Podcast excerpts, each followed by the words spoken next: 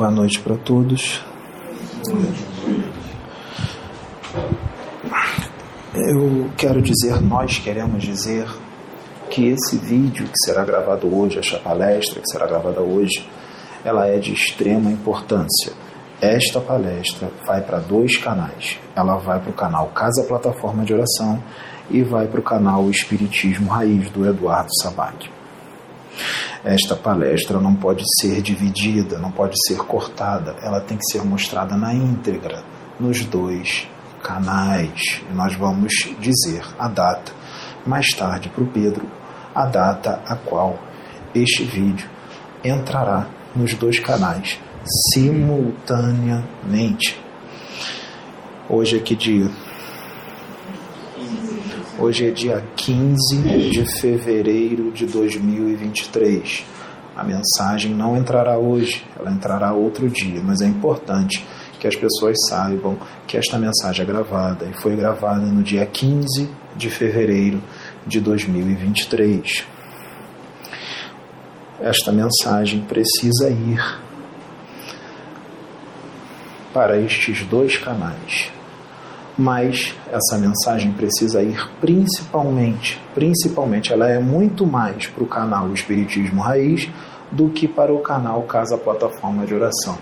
Eu diria que ela é 30% para o canal Casa Plataforma de Oração e 70% para o canal Espiritismo Raiz. Porque muitos espíritas ou outros que não sejam espíritas que se desinscreveram do canal do senhor Eduardo ou que pararam de segui-lo precisam ouvir isso, porque muitos desses, não vou dizer que são todos, mas muitos desses precisam aprender a ser indulgentes, porque muitos desses não foram indulgentes. Indulgentes são aquelas pessoas que enxergam muito mais as qualidades do que os defeitos das pessoas. Não foram indulgentes, foram julgadores, só viram os defeitos do rapaz e não viram as qualidades. Então, nós da espiritualidade que estamos canalizados aqui com Pedro, nós vamos ensiná-los a ser indulgentes, porque a nossa missão é curá-los com a palavra, curá-los com o que é dito, curar os seus espíritos, porque não ser indulgente, ser um julgador é doença. Então, nós vamos curá-los para que possam ser indulgentes e passar a ver as qualidades das pessoas. Então vamos lá. Vamos ensinar também o seguinte a vocês aprenderem, vocês do Espiritismo Raiz, aprenderem de uma vez por todas a conexão com Deus, a conexão com o Pai, com o Criador, porque muitos de vocês não tem. Então nós vamos usar um médium que tem verdadeiramente conexão com Deus para ensiná-los a se conectarem com Deus, não com os mentores. Mentores são pessoas desencarnadas e muitos dos mentores são menos evoluídos do que vocês. E mesmo que sejam mais evoluídos, eles não são perfeitos, estão sujeitos a erros e estão em evolução e o que, o que eles dizem não podem constituir lei. E muitas das vezes eles dão direções para vocês que não são direções para serem seguidas, porque eles querem que vocês não concordem. É um teste. E vocês vão lá, que nem cachorrinhos adestrados, e seguem todas as direções. E eles verem vocês, eles deixam vocês cometerem um erro. Eles dão direções às vezes erradas de propósito, porque você não tem que seguir tudo que mentor diz, porque mentor não é Deus. Você tem que seguir tudo o que Deus diz. Só que vocês, muitos de vocês, não acreditam na existência de Deus. O Deus de vocês se tornou os seus mentores. Os seus mentores são Deus, quando na verdade são pessoas. E muitos de vocês, quando desencarnarem e chegarem no plano espiritual e se depararem com os seus mentores que vocês acham extremamente iluminados, vocês perceberão que eles são pessoas comuns, cheias de defeitos. E vocês fizeram o papel de completos idiotas. Então, nós estamos aqui, o senhor Eduardo Sabag foi trazido por vários motivos. Um deles é alcançar os, os espíritas, porque nós vamos falar numa linguagem espírita. Sim, sim, o espiritismo é ótimo. ele traz a realidade do plano espiritual de uma forma mais profunda. Lembrando que está em Kardec que o Espiritismo veio para tirá-los do que? Da ignorância, do preconceito que muitos de vocês espíritas têm. Muitos de vocês são preconceituosos, sim. E eu não estou julgando, eu estou dizendo o que vocês são, muitos de vocês. Livrá-los do preconceito, das amarras da ignorância, para expandir as suas consciências que muitos de vocês acham que têm a consciência expandida e vocês não têm. Por isso nós estamos usando um médium com a consciência muito mais expandida do que a de vocês, porque ele é sim um espírito angélico e ele tem essa consciência. Então nós estamos usando o médium adequado para poder trazer a mensagem na profundidade a qual ela será trazida. Porque se nós usar, usássemos outro médium, não seria o adequado, seria ineficiente, seria obsoleto seria cheio de doutrinas, cheio de convicções, com a mente engessada e estreita. Então, não seria um instrumento adequado para nós trazermos a mensagem. Então, nós precisamos sim de um médium verdadeiramente evoluído e com expansão de consciência para trazer a mensagem. E se você acha que isso foi elogio, eu não estou nem aí. Eu quero mais é que você se dane com relação a isso. Então, vamos lá. O verdadeiro espírita, o verdadeiro espírita é aquele que segue os ensinamentos do Cristo de verdade, de coração. O verdadeiro espírita é aquele que luta contra as suas tendências mais o tempo inteiro. Ele não é perfeito, mas ele luta contra as suas tendências mais o tempo todo. Ele procura crescer e evoluir o tempo todo, ou seja, ele faz a reforma íntima de verdade. Porque muitos fazem a reforma íntima só até um certo ponto e depois estaciona, mas acha que continua fazendo a reforma íntima. Sim, continua fazendo a reforma íntima com relação àquilo que você já fez. Então você fica parado num looping repetitivo, fazendo reforma íntima com relação àquilo que já foi feito. E não enxerga que você tem que fazer a reforma íntima com relação a outras coisas que você não enxerga. E se alguém falar para você, você não aceita. Você entra em fúria, você fica com raiva e diz que não é nada disso. Então, cuidado, porque se 10 pessoas falam a mesma coisa de você, que você tem que mudar certas coisas, 15, 20 pessoas falam a mesma coisa, pode ser que essas pessoas estejam certas. Às vezes não, mas às vezes sim. Então você tem que ter discernimento. Eu estou canalizado com Pedro de uma forma diferente, porque é Oxo que está aqui. Mas é claro, como é que eu vou dizer? Pode ser que a minha forma de falar se modifique algumas vezes. Tudo bem? O que se dane quase não saiu. Eu tive que fazer muita força para sair, porque o Pedro meio que deu uma segurada, mas depois ele deixou. Eu não forcei, eu não forço nada, mas nós tivemos grande dificuldade para sair. O que se dane. Eu queria falar algo bem mais pesado, mas eu nem, nem tentei, porque eu sei que ele não iria deixar. Então vamos lá. O que está sendo feito aqui é mais importante do que se imagina. Eu disse em outras palestras que iria estourar uma bomba aqui na casa plataforma de oração. Que as coisas aconteceriam aqui como um estouro. A bomba já estourou. A bomba estourou. Só que quando essa bomba, esse tipo de bomba que estourou aqui, quando ela estoura, ela não estoura e depois acaba. Ela estoura e ela continua estourando no decorrer do tempo no decorrer dos anos. É um estouro lento. Mas a partir do momento que ela é acionada e que ela estoura, já acontece muita coisa. E rápido. Bem rápido. E o estouro não é a vinda do senhor Eduardo. É muito mais do que isso. Porque o trabalho aqui seria feito com ele ou sem ele. Porque o trabalho é de Deus. E ele tem que acontecer. Então Deus iria fazer acontecer de uma forma ou de outra. Então essa bomba, ela já estourou. Ela já estourou. E agora as coisas vão acontecer muito rápido. E nós teremos muitos ensinamentos, inclusive para muitos dos que se, se equivocaram. Porque aqui, nessa terra, tem muitos conhecimentos, mas muitos estão na ignorância. Mesmo com todos esses conhecimentos, estão na ignorância. Muitos jogam rede no mar para pescar peixes Tem gente que joga rede e não pesca nada. Tem gente que joga rede e pesca, mas perde os peixes antes de comê-los. Tem gente que joga rede, pesca os peixes, se alimenta da quantidade de peixes que precisa e todos os outros que sobram distribui para os outros. Esse tipo de pescador é o pescador que está em comunhão com Deus. É o caso deste aqui. Quando o Eduardo Sabag começou a conversar com Pedro pelo WhatsApp, o Pedro falou para ele assim: ele vai confirmar isso, está escrito lá. O Pedro falou para ele assim: Eduardo, eu vou ensinar você a pescar homens. O Pedro disse isso para ele. Não que ele não pesque. O Eduardo pesca homens. Até um certo ponto. O Pedro vai ensinar ele a pescar homens de forma mais profunda e bem mais ampla.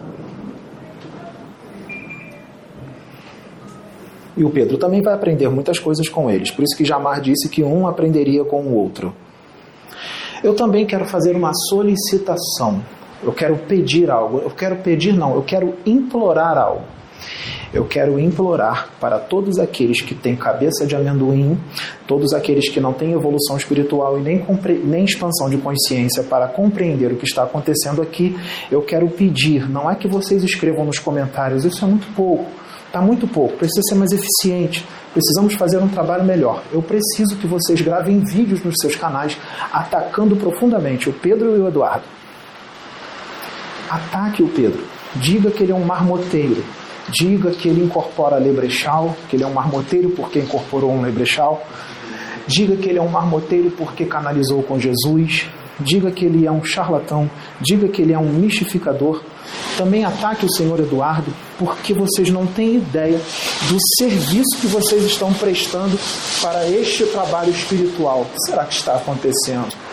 Vocês não têm ideia do serviço que vocês estão prestando para este trabalho espiritual e para o trabalho espiritual também do senhor Eduardo Sabag. É uma chuva que está acontecendo aqui. Nós queremos informar que está tendo um corte no vídeo a partir daqui, porque nós tivemos queda de luz por causa da chuva forte que caiu e nós estamos retomando a gravação. Que isso fique bem entendido. O senhor Russell me disse que nós paramos no momento qual eu começo a falar das duas encarnações que o senhor Eduardo Sabag teve com na uma encarnação que o senhor Eduardo Sabag teve com Pedro, uma das encarnações dos dois juntos. Como eu disse, vou repetir. Eu peço que vocês, se vocês se interessarem, vocês leiam o livro Guardião da Estrela Guia de Rubens Saraceni, porque neste livro conta a história do Pedro e de outros o Pedro é a reencarnação do guardião da estrela guia, que no livro é chamado de Simas de Almoeda. É um nome fictício, não era esse nome, porque aquilo dali não é uma historinha, é uma psicografia, é uma história real. E não mencionaram um nome real, é um nome fictício. Então, nós vamos falar o nome fictício: Simas de Almoeda uma das reencarnações do Pedro. Ali vocês vão conhecer um pouco quem é o Pedro e o que ele é capaz de fazer pelas vidas, o que ele é capaz de fazer pelo progresso da humanidade, a caridade que ele é capaz de fazer, não por obrigação ou porque era endividado, mas sim porque ama.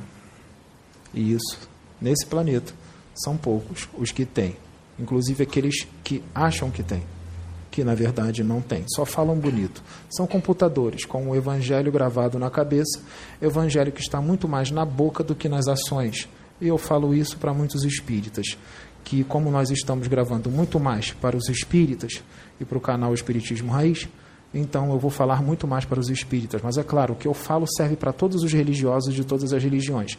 Mas nós vamos enfatizar mais nos espíritas, porque essa mensagem está indo para um canal espírita.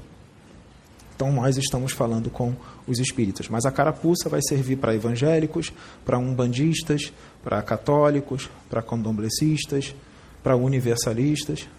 Vamos lá. Então, nós traremos essa mensagem, como eu disse, através de um médium que verdadeiramente tem expansão de consciência e evolução espiritual. E aquele que acha que isso é elogio, faz a situação do outro vídeo, de pegar a cueca, passar por cima da cabeça, aquilo tudo que a gente já ensinou. Né? Então vamos lá. É... Simas de Almoeda foi um pescador. Ele foi um padre da Inquisição, é claro que ele foi um padre, só até um certo ponto ele não concordava com muitas coisas que aconteciam lá. Cometeu alguns erros, mas ele foi só padre até um certo ponto. Depois ele não foi mais. Ah, ali ele já era um espírito muito evoluído. Esse tipo de espírito não vem para ter uma vida normal. Tanto é que um outro amigo dele, padre, disse para ele isso no livro que ele não veio para ter uma vida normal. Ele não encarna aqui nunca para ter uma vida normal. Ele encarna aqui para resgatar almas para Deus. Ele encarna aqui para servir a Deus, senão não tem sentido. Fica entediante, parece que está faltando alguma coisa. Ele começa a pensar: não é possível que minha vida vai ser só isso. Malhar, pegar mulher, noitadas. Tem alguma coisa faltando. Ele vai sempre ficar pensando isso, até que as coisas acontecem de repente. É o esquecimento. É forte. Mas o esquecimento não impede dele fazer o que tem que fazer e de sua luz brilhar e ele ter que fazer o que ele faz. Nessa encarnação, o senhor Eduardo Sabag era um índio chamado Sol da Manhã. Lembrando que o índio Sol da Manhã tinha mediunidade. Tanto é que o índio Sol da Manhã via os espíritos que andavam junto com Simas de Almoeda. Ele via. E ele falava para Simas de Almoeda: Eu estou vendo os espíritos que estão contigo. São espíritos muito iluminados, são muitos, é uma tropa, está toda atrás de você. Para onde você vai, eles vão atrás. Como agora.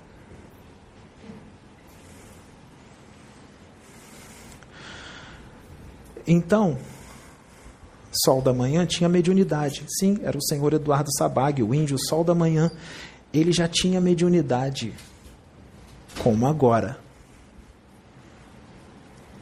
Então, para todos aqueles que acham que o senhor Eduardo Sabag é um charlatão, nós vamos explicar uma coisa para mostrar para vocês que ele, que ele realmente tem a mediunidade. Ele tem mediunidade.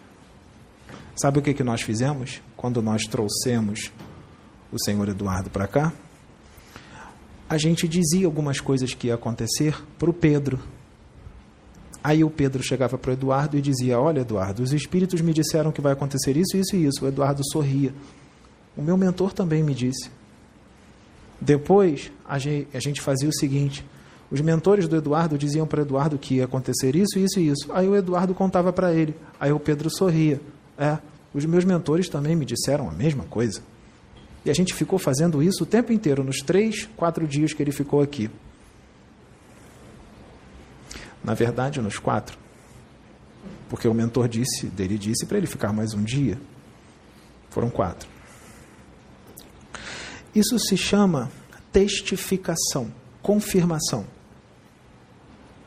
Os dois têm a mediunidade aflorada. O senhor Simas de Almoeda já tinha uma mediunidade estrondosa ele fazia muitas coisas sem saber que tinha mediunidade, porque naquela época não se falava esse nome, mediunidade. Ele também não tinha tanto conhecimento disso por causa da época. Mas muitas coisas que ele fazia, ele fazia inspirado, intuído. Não era só pelos espíritos, era pelo próprio Pai, pelo próprio Deus, porque ele já era um com Deus. A conexão dele com Deus já era profunda. Então o pai falava direto com ele, mesmo sem ele saber às vezes, mas às vezes ele falava: É a direção de Deus, foi Deus que me pediu, foi Deus que me mandou. Ele sabia que Deus estava falando com ele. Às vezes não sabia, porque Deus falava tanto que às vezes ele se confundia, mas a direção era sempre de Deus. Mas não adianta Deus dar a direção para aquele que não tem conexão com ele. Não adianta Deus dar a direção para aquele que tem um coração fechado, para aquele que não ama, para aquele que só tem o evangelho na boca, mas não tem na prática. Não adianta Deus inspirar aquele que não tem coração, aquele que não tem o espírito de caridade, aquele que não tem o amor dentro de si. Não adianta, porque ele não vai seguir o que Deus inspirar. Deus inspira a todos, mas são poucos os que seguem o que Deus inspira. E são todos os que sentem no coração a presença de Deus de verdade e não conseguem dizer não. São poucos. Não conseguem dizer não para Deus. Então, senhor Simas de Almoeda, quando. Eu vou resumir, vocês leiam um livro, eu não vou contar tudo do livro aqui. Ele libertou negros e escravos africanos. Libertou. Ele deu uma vida digna para todos, um emprego digno para todos. Ele libertou muitos negros africanos. Ele também ajudou muitos índios. Ajudou a tribo toda. No livro, ele acha um tesouro. E ele poderia pegar esse tesouro porque os índios não sabiam. Eles olharam aquele ouro e diziam: Ah, são só pedras brilhantes. Eles não davam valor porque eles não sabiam que o ouro tinha valor, os índios. E o senhor Simas de Almoeda disse para os índios: essa, esse pó brilhante no mundo dos brancos vale muito. Dá para conseguir muita coisa. Muitos homens usam essa pedra brilhante, esse pó brilhante, para colocar adornos nas suas mulheres, para comprar coisas e tudo mais. Está lá no livro.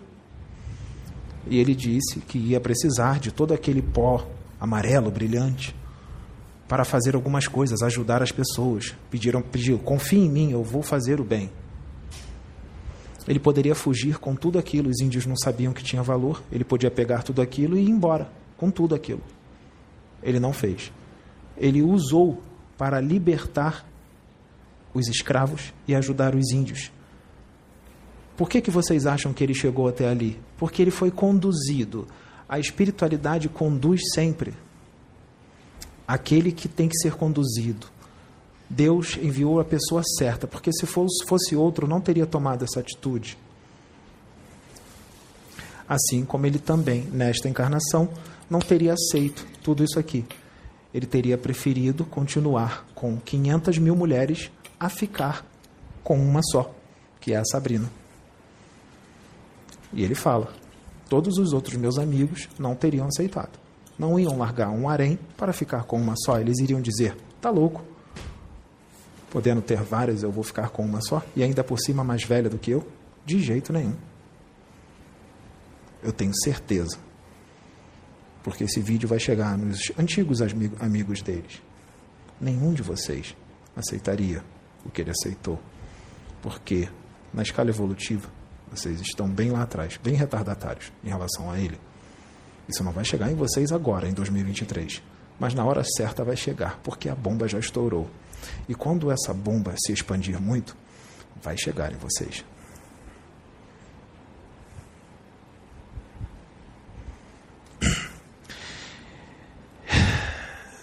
Inclusive, ele fez um amigo grande chamado João de Mina, que é um dos que anda com ele. Ele está desencarnado. Um preto velho. Está no livro. E ele está aqui hoje. Ele tem a proteção de todos os índios e todos os pretos velhos. Por isso que os pretos velhos incorporam todos nele, sem limites. Porque botar limite para incorporação é burrice, é falta de estudo, falta de expansão de consciência, é estar agarrado à doutrina. Se você estuda o livro dos médiuns, você vai saber que está lá. Eu não vou dizer onde está. Você tem que estudar. Você tem que ler está lá que não tem limites para a manifestação dos espíritos. Parece que faltou estudo para muita gente conhecida e famosa que só tem Jesus na boca. Faltou estudo? Ou será que faltou inteligência? Ou faltou expansão de consciência? Faltou evolução espiritual? Faltou tudo isso.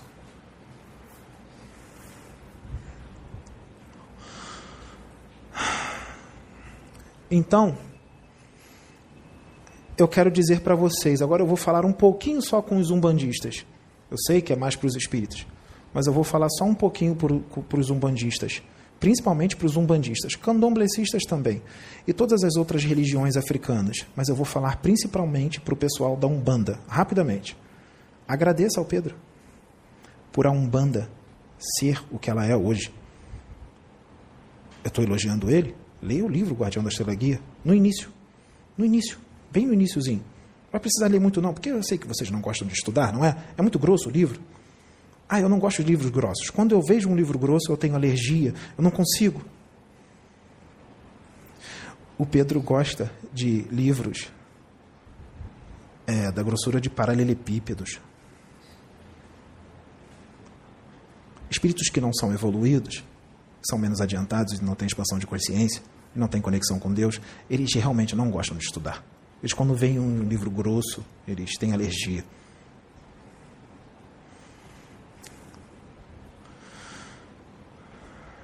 Então entendam. Vamos falar com os umbandistas. Está lá que a Umbanda e todas as religiões africanas só são o que são hoje por causa dele. Sabe por quê? Os negros escravos que ele libertou eram espíritos evoluidíssimos, muitos deles, não todos, mas muitos deles eram, inclusive o senhor João de Mina. E eles foram propagadores da Umbanda naquela época, sem ser o nome Umbanda, mas eles já falavam de Abaluayê, Ogum e vários outros orixás. Eles falavam dos orixás. Só não tinha um nome Umbanda. O nome veio depois. Em 1908, com Zélio de Moraes. Querem uma data mais precisa? 15 de novembro de 1908. Foi só o um nome Umbanda, mas ela já existia há muito tempo. Ela não foi criada ali. E esses espíritos estavam ali reencarnados, muitos deles, inclusive os índios, o pajé, o senhor João de Mina, eram espíritos evoluídos. Não todos, mas muitos eram. Então, ele ter salvo os negros ajudou a religião a, se, a, ser o que ela é hoje, a ela acontecer. Se não fosse ele libertar os negros, a Umbanda não teria acontecido. Vocês sabiam disso? Vocês não teriam Umbanda hoje. Então agradece o Pedro pela Umbanda existir.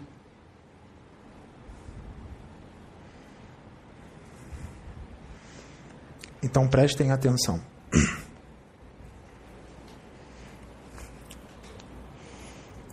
Entendam que o Pedro é um Midas. Midas. Sabe o que é um Midas? O Midas é aquele que onde ele põe a mão vira ouro. Onde um Midas põe a mão, vem ouro.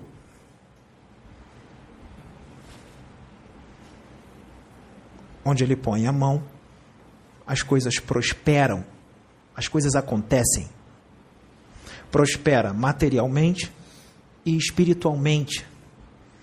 Só que quando ele prospera materialmente, ele não usa o dinheiro como os homens daqui. Eles usam o dinheiro, ele usa o dinheiro em conexão com o Pai. Ele usa o dinheiro para servir a Deus. Não para servir aos seus prazeres. É claro que ele pode usufruir do dinheiro, mas ele usufrui de forma saudável. Ele pode botar uma roupa bonita, ter um bom carro, ter um bom apartamento, tudo bem mas ele usa o dinheiro para ajudar os seus irmãos. Lembra? Ele é aquele que pesca e divide os peixes com os outros. Ele é desses. Como Akenaton. Akenaton não era rico, não era um faraó. Akenaton era filho de quem? Era o filho do dono do ouro e da prata, Deus. Pedro também é filho do dono do ouro e da prata. Deus é prosperidade material e espiritual. Muitos que dizem que estão servindo a Deus são ricos, mas não estão servindo a Deus, estão em sintonia com as trevas, mas falam de Deus e diz: Deus me deu, Deus conseguiu para mim. Não conseguiu, não. Quem te deu foi o diabo, foram os magos negros, foram espíritos trevosos, e você acha que é Deus. Por quê? Porque muitos que estão por aí estão fazendo a obra do Pai por dinheiro. Vou dar um exemplo.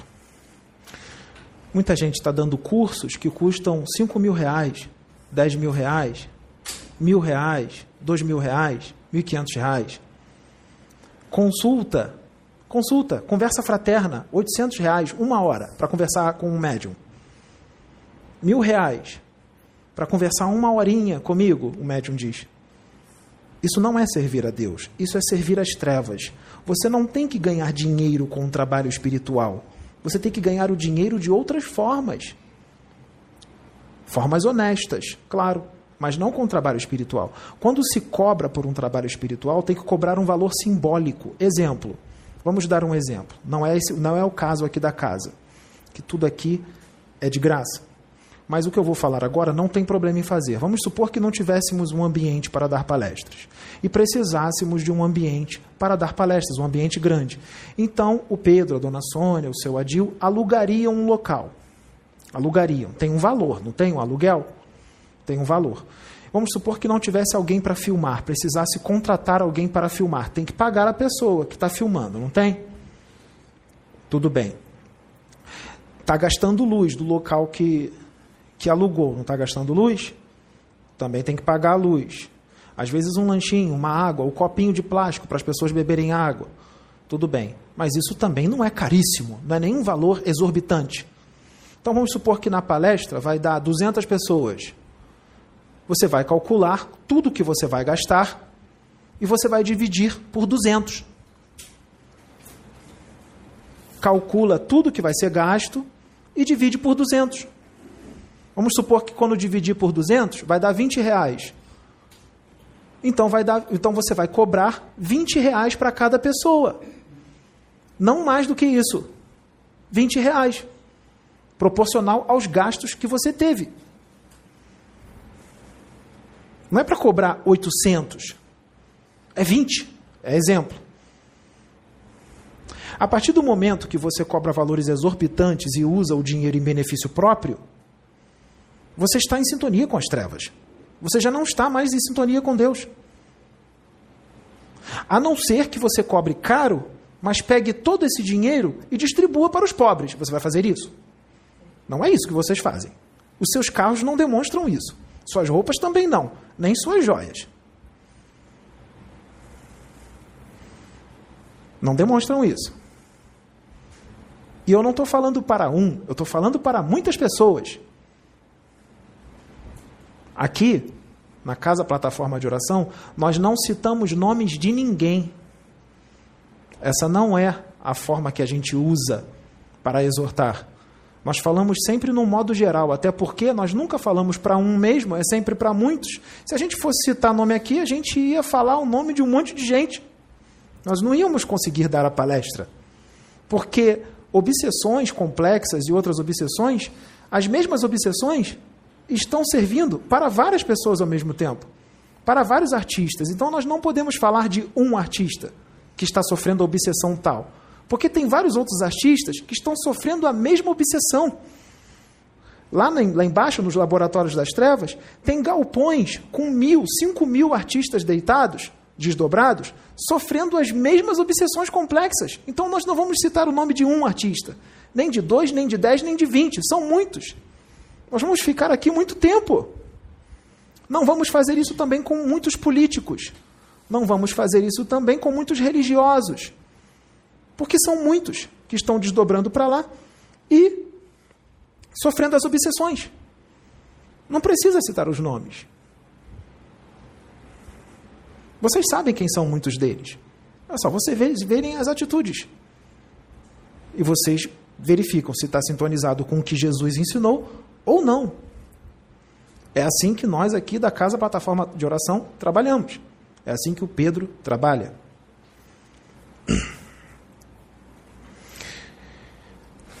Então, o Pedro trabalha desse jeito. Ele não usa o dinheiro em benefício próprio. A intenção dele lá, como Simas de Almoeda, quando ele viu aquele ouro todo, veio na hora na mente dele libertar os negros escravos. Veio direto de Deus. Filho, libertar os meus filhos. Porque aqueles meus filhos negros escravos que estão ali, muitos deles já cumpriram com os seus karmas. Prestem atenção, muitos deles tinham que ser escravizados, porque era karma. Mas não eram todos, tá? O senhor João de Mina não tinha esse karma. Ele não precisava sofrer aquele karma, mas ele foi lá para ajudar os outros, e os negros eram contidos com o que ele ensinava, porque ele era sábio. Ele ensinava só coisas boas. Ele não era perfeito, cometia erros, mas ele era um espírito evoluído e ensinava os outros. E os, os negros respeitavam muito o Senhor João de Mina. Então Deus o enviou para conduzi-los, porque muitos deles ali eram espíritos endividados e tinham que ser escravizados, porque eles eram exilados de outros mundos, os quais lá eles escravizaram. Então eles ali tinham que escra ser escravizados. Vocês entenderam? Só que acabou o karma, acabou a expiação. A expiação acabou. Então o Pedro chegou, como cima de uma moeda, e libertou todos eles. Eles precisavam sofrer aquela maldição. Maldição é só modo de dizer. Não era uma maldição, eles tinham que passar por aquilo. Mas ai de quem foi o responsável por aquela maldição acontecer. Ou seja, os que escravizavam, os que batiam neles sem eles terem feito nada. Batiam sem motivo. Esses responderam: ai daqueles que fizerem isso. Eles tinham que passar por aquilo, mas ai daqueles que fizerem.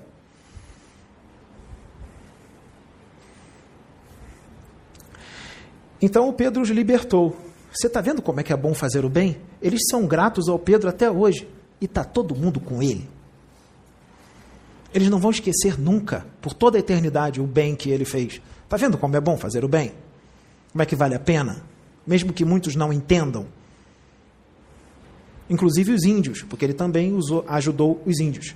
Raios de lua, a menininha que ele casou, porque ele era mais velho, ele tinha 40 anos, já estava na casa dos 40.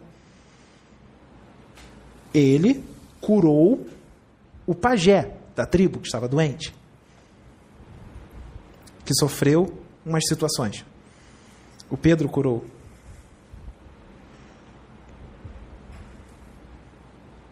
Espera aí. Ele tem um dom da cura? Se ele tinha lá, agora ele não tem mais.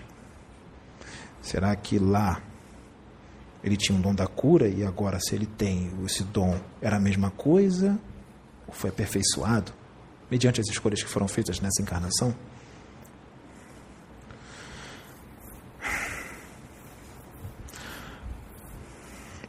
Vamos retornar. A menininha, a indiazinha, raios de lua, é a neta da dona Sônia, Antonella.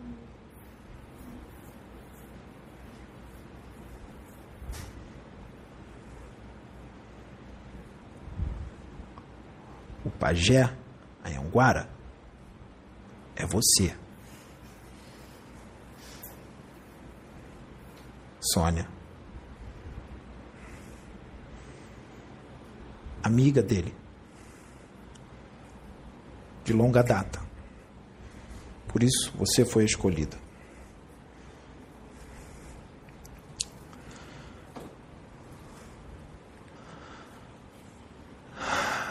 Naquela época que o Pedro foi cima de Almoeda, ele serviu para fazer muita coisa, né? inclusive para que hoje existisse a Umbanda. Nesta encarnação, o que ele está fazendo? Ele está fazendo algo para que no futuro algo exista. E vai existir.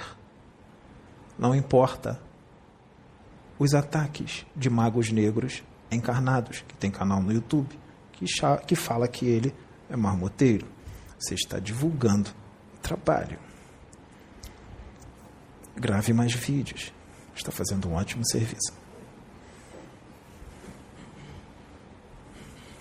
E todos aqueles que sintonizam com eles.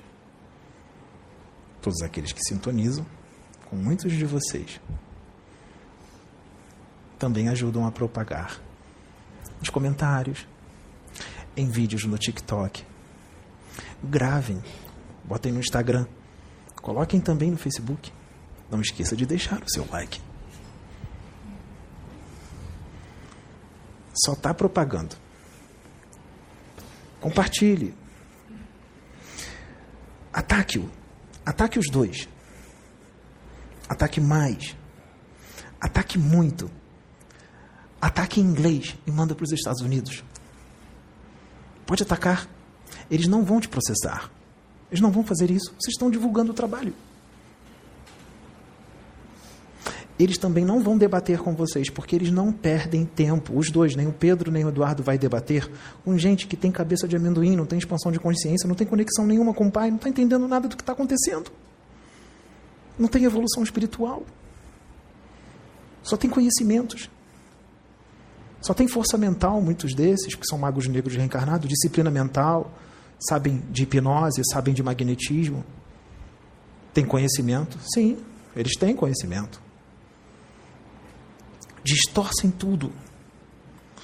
Distorcem todo o conhecimento espiritual. Por que será que distorce? Primeiro, distorce porque não tem evolução espiritual e nem expansão de consciência, não tem conexão com o Pai. E aí distorce mais porque a distorção tem que ficar mais eficiente. Entendem?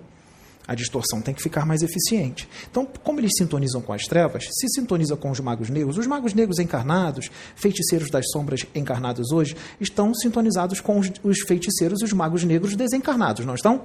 Se eles estão em sintonia, então os magos negros desencarnados podem desdobrá-los, não podem?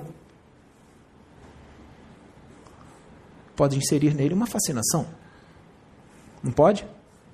Mas no livro dos médiuns, no capítulo 23, na segunda parte, naquele livro dos médios de letras gigantes, na página 392, em diante, está falando da fascinação, não está? Só que é só uma página, não é? A fascinação é só uma página que está no livro dos médios? Não precisa ler, não. Não precisa abrir lá. Nós vamos falar tudo o que está escrito lá sem você precisar ler. Porque você não gosta de estudar, não é? Então a gente vai usar alguém que estuda. Mas não só estuda, tem evolução espiritual e expansão de consciência. E também tem inteligência e uma capacidade de armazenamento absurda. E uma oratória de fazer inveja.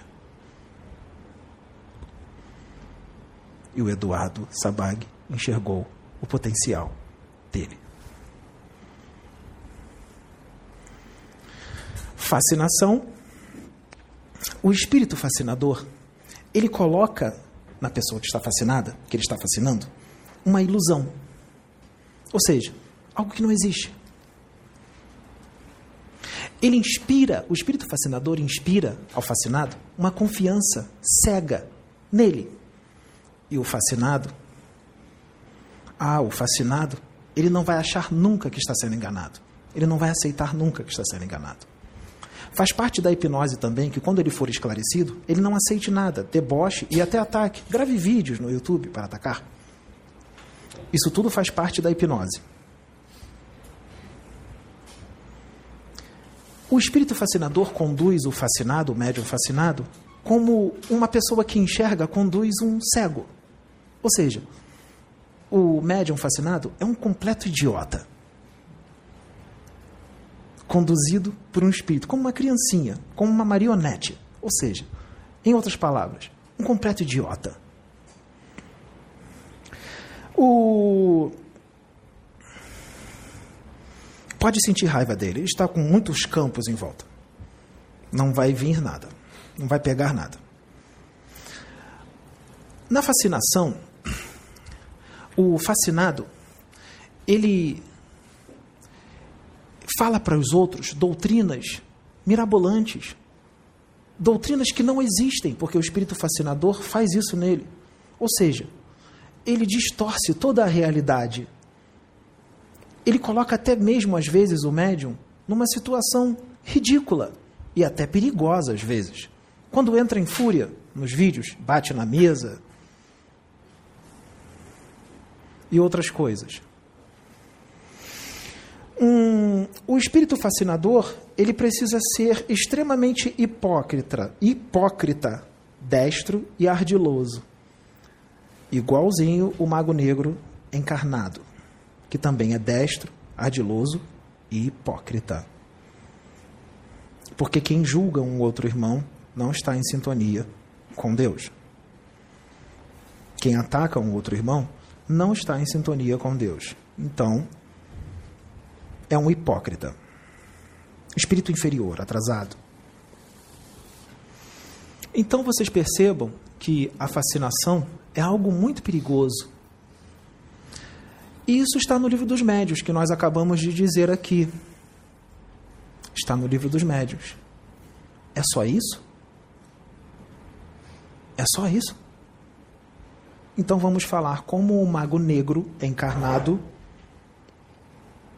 que luta contra a obra do Cristo sofre uma fascinação de uma forma mais profunda. Ele é desdobrado, ele é desdobrado pelo mago negro e o mago negro causa uma fascinação nele de uma forma mais profunda, que está tudo no livro dos médios, mas precisa de expansão de consciência para se aprofundar mais. Precisa de ligação com Deus para se aprofundar mais. Então vamos lá. Ele, como você está em sintonia com ele, ele Primeiro, ele hipnotiza, não é? Ele tem que hipnotizar. E a hipnose você já sabe para que, que é. Faz isso, faz aquilo, ataca, julga, entra em fúria, fala mal dele, não aceita nada do que vem dele, fala que é tudo mistificação, tudo que é charlatanismo. A hipnose. Ou seja, a hipnose manda ele fazer tudo o que querem que faça lá embaixo. Quando ele volta para o corpo, ele não lembra, mas ele segue tudo o que foi inserido lá embaixo, nos laboratórios. Ou seja, ele lembra sem lembrar, mas lembra. Só não lembra que estava lá. E de onde veio aquilo? Aquela vontade e tudo mais. Mas tem mais. Como vocês sabem, o perispírito, ele tem os mesmos órgãos do corpo físico. O perispírito, o corpo psicossomático, o corpo astral, tem cérebro, tem coração, tem rim, tem fígado. Só que é sutil, etéreo. Proveniente do oriundo do corpo astral. Lá tem cientistas que trabalham para os magos negros cientistas desencarnados, que estão em sintonia com as trevas. Cientistas inteligentíssimos, muito intelectuais, só não têm moral e nem ética, mas são muito inteligentes. Eles começam a fazer uma cirurgia minuciosa no cérebro perispiritual daquela pessoa que está desdobrada. E ali ele insere bacilos psíquicos que envenenam as correntes dos pensamentos. Eles inserem corpúsculos mentais que vão se transformar em vírus mentais, vão se transformar em bacilos psíquicos. Eles modificam a frequência do perispírito da pessoa. Eles mexem nas linhas de força do perispírito da pessoa e inserem elementos radioativos ali nas linhas de força e também nas células do cérebro perispiritual para produzir loucura, para distorcer toda a realidade espiritual, para entrar em fúria, ele faz uma reprogramação mental que é muito mais profunda do que a lavagem cerebral. Como é que é a reprogramação mental? Ele apaga todos os conceitos e tudo que ele aprendeu que é certo, que é a realidade espiritual, que está no livro dos espíritos, que está no livro dos médios, ou outros livros bons, outros livros que ele possa ter estudado, que traz um bom conhecimento. Ele apaga todas aquelas lembranças do que ele estudou e ele insere uma memória fictícia naquele cara que está desdobrado. Essa memória fictícia, ela distorce toda a realidade espiritual. Ou seja, ele vai ter ideias totalmente loucas e ele vai falar com convicção que aquilo é real. E um monte de gente vai acreditar. Porque são pessoas ingênuas e ignorantes, e muitos desses estão em sintonia com eles, porque também julgam e atacam. Porque também vieram de lá. Não são magos negros, são espíritos que não têm menos, têm menos conhecimentos mas na moral são muito parecidos.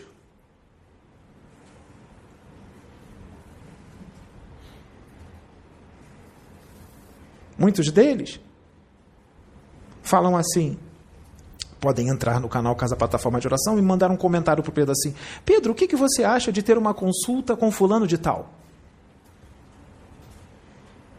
É instrumento das trevas, está em sintonia com fulano de tal, ou fulano de tal não, fulanos de tais, que estão sendo desdobrados para atacá-lo.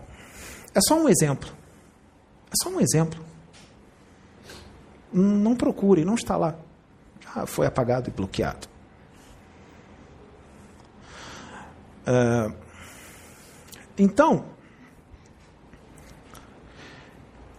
essa é uma forma de. Essa obsessão complexa que eu acabei de dizer, junto com Pedro, é uma forma mais profunda de fascinação. Vamos associar a fascinação que está no livro dos médiuns? Eu não disse que ele apaga o que é certo e coloca um monte de coisa errada como se fosse a verdade?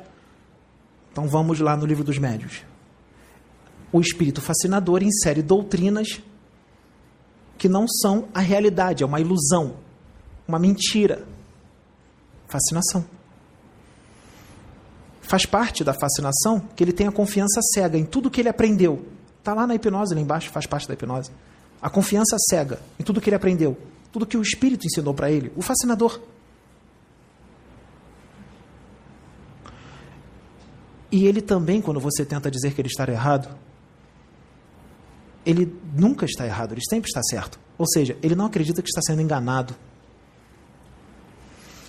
Se você tentar, você que consegue enxergar claro, tentar explicar, ou insistir em explicá-lo, está errado, está errado, ele se afasta de você. O espírito fascinador o inspira a se afastar daqueles que enxergam claro. Está lá no livro dos médios.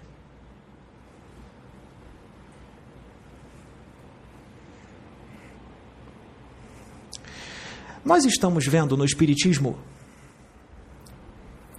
nós estamos vendo no Espiritismo. Não, não vou falar isso agora. Vou falar o seguinte: Jesus chama para trabalhar com Ele, Ele chama pessoas perfeitas, Ele chama as pessoas como são e como estão como são e como estão. Jesus chamou, usou o guardião Jamar, que é o guardião Jamar, quer muitos queiram, quer não. Usou o guardião chamar para chamá-lo, né, diretamente de Deus, Jesus, e usou o guardião chamar para chamá-lo, mensageiro. Mas não exigiu perfeição Senhor Eduardo chamou ele como ele é e como ele está.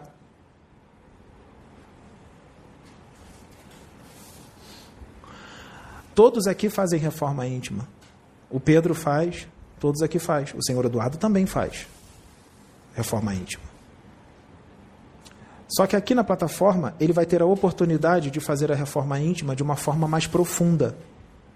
Porque onde ele está, as pessoas que estão lá são pessoas legais, boas, mas elas não podem fazer isso. Então o Pedro vai ajudá-lo a fazer uma reforma íntima mais profunda. Tem propósito. Ele não é ruim. Ele é um cara legal. Faz reforma íntima. Foi chamado para cá. Por quê? Deus enxerga o coração dele. Ele faz com sinceridade. Ele quer o progresso da humanidade. Ele quer o progresso da humanidade. Ele não enriquece com o trabalho espiritual. Ele não precisa, igual Pedro, apesar de muitos acharem isso. Faz de boa vontade, quer o progresso da humanidade, quer resgate de vidas, quer evangelizar as pessoas, quer trazer o conhecimento do Espiritismo para as pessoas, que é de uma forma mais profunda, para que as pessoas consigam entender o espiritual de uma forma mais profunda, inclusive pessoas de outras religiões que queiram saber sobre o espiritual de uma forma mais profunda, para evangélicos e outros.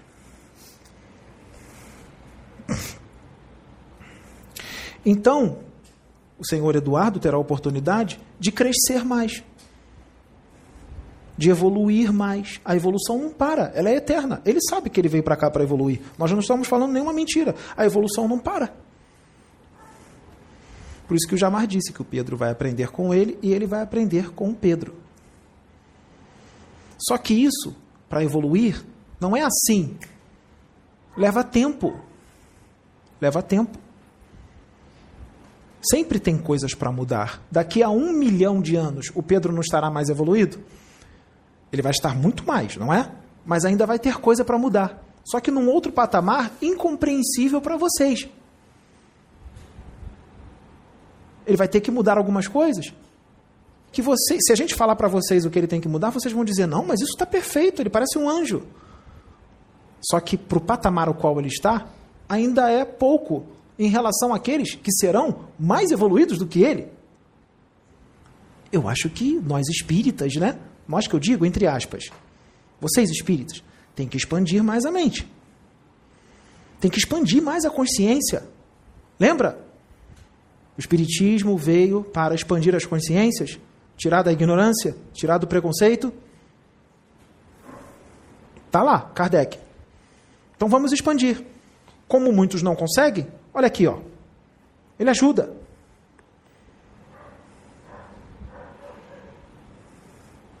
Então, ele está sendo trazido para cá como ele é e como ele está. Ele vai crescer aqui, no decorrer dos anos. E quando os anos se passarem, vocês terão a oportunidade de enxergar a mudança dele, porque vocês verão, pelas atitudes dele, senhor Eduardo, que ele melhorou mais ainda. Por isso que ele foi trazido para cá. Esse é um dos motivos. E outros, que ele veio para ser médium da casa, também vai trabalhar. E também vai ajudar os outros que estão aqui, ensinando o que ele sabe. Uns vão ajudar os outros e todo mundo cresce junto. Então, não julgue os defeitos do cara. Veja as qualidades. Seja indulgente. Está no Evangelho segundo o Espiritismo. Parece que muitos espíritas não foram indulgentes com o nosso irmão.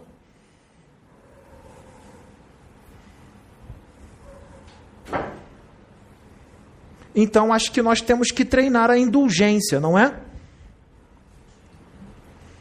Temos que treinar a indulgência de uma forma mais profunda, mais aberta. Parece que nós não só, nós só lemos, gravamos o conhecimento na cabeça, mas nós não colocamos em prática a indulgência, porque só vê a parte negativa, só vê os defeitos. Esqueceu as qualidades.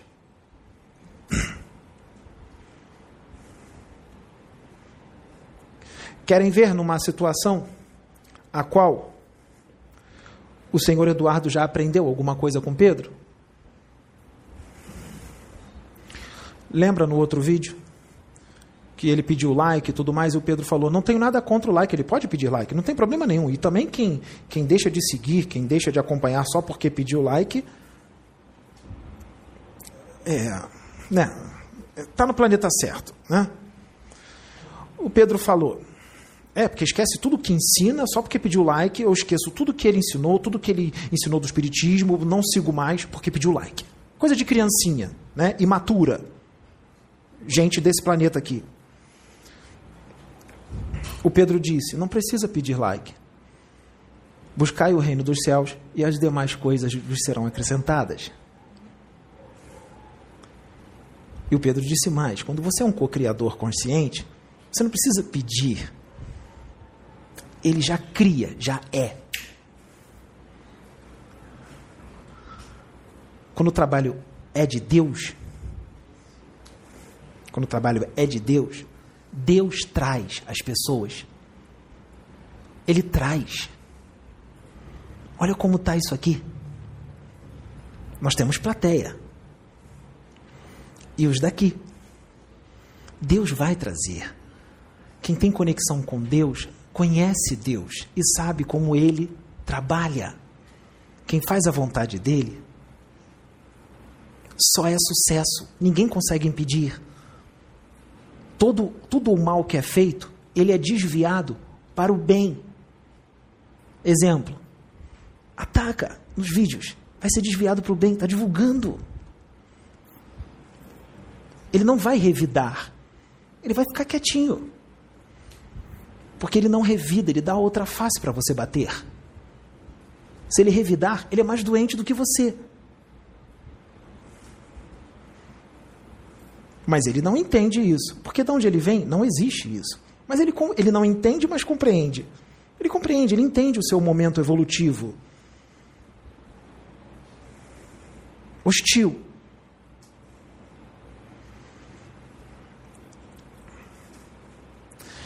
Então,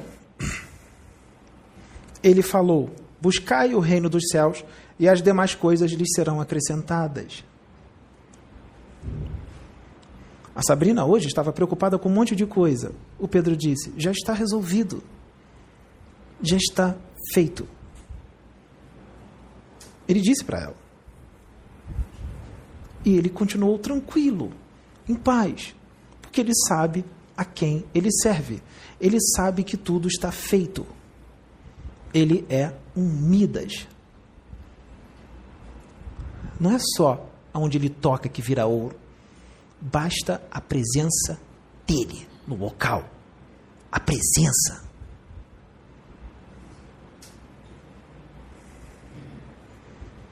Só a energia que emana.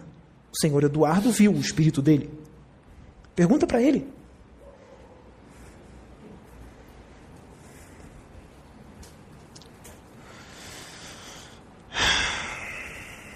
Vamos lá.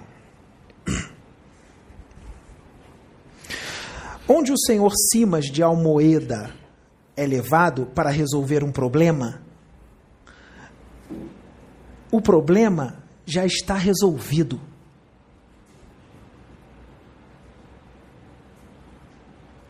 Mahatma Gandhi, quando foi levado para onde ele foi levado, onde ele foi encarnado, ele não resolveu o problema? Não libertou quem tinha que libertar?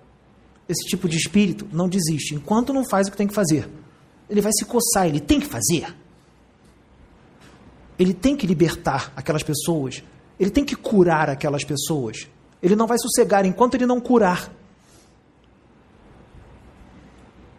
É o caso dele. Ele vai curar como? Ah, vai botar a mão e a pessoa está curada da doença física. Gente, quando fala cura, nessa parte de espiritismo ou outra religião, a cura não é botar a mão na pessoa, no paralítico, ele sair andando, curar a dor física. Não. A cura é espiritual, o tratamento é espiritual, é a cura do espírito. Só que para curar o espírito, tem que mudar a frequência, tem que fazer reforma íntima, senão volta tudo. Jesus curou um monte de gente. Depois de um tempo, as doenças voltaram, porque as pessoas não mudaram. As doenças voltaram. Ele é um charlatão? Não. É a pessoa que tem que mudar. E tem outros que têm karmas. Tem karmas que têm que ser cumpridos. Então não adianta botar a mão, um espírito tentar curar e tudo mais. A pessoa tem que cumprir aquele tempo de karma daquela doença. Uma expiação. Então, o tratamento espiritual não são os médiums que fazem, são os espíritos. É claro que existem exceções de espíritos extremamente evoluídos que, se vier com a missão de cura, pode botar a mão numa pessoa e curá-la, como Jesus fazia. Mas também existem espíritos extremamente evoluídos que têm esse poder, mas quando encarnam, não vieram com a missão de curar eles podem curar, mas eles não vão curar, porque não veio com essa missão. Eles são extremamente evoluídos, mas nessa encarnação não vai curar, porque não veio com essa missão. Mas se Deus mudar de ideia e falar, agora tem a missão, tem, passa a curar. Muda o planejamento que foi lá no plano espiritual. Pode mudar o planejamento. Os planos podem mudar.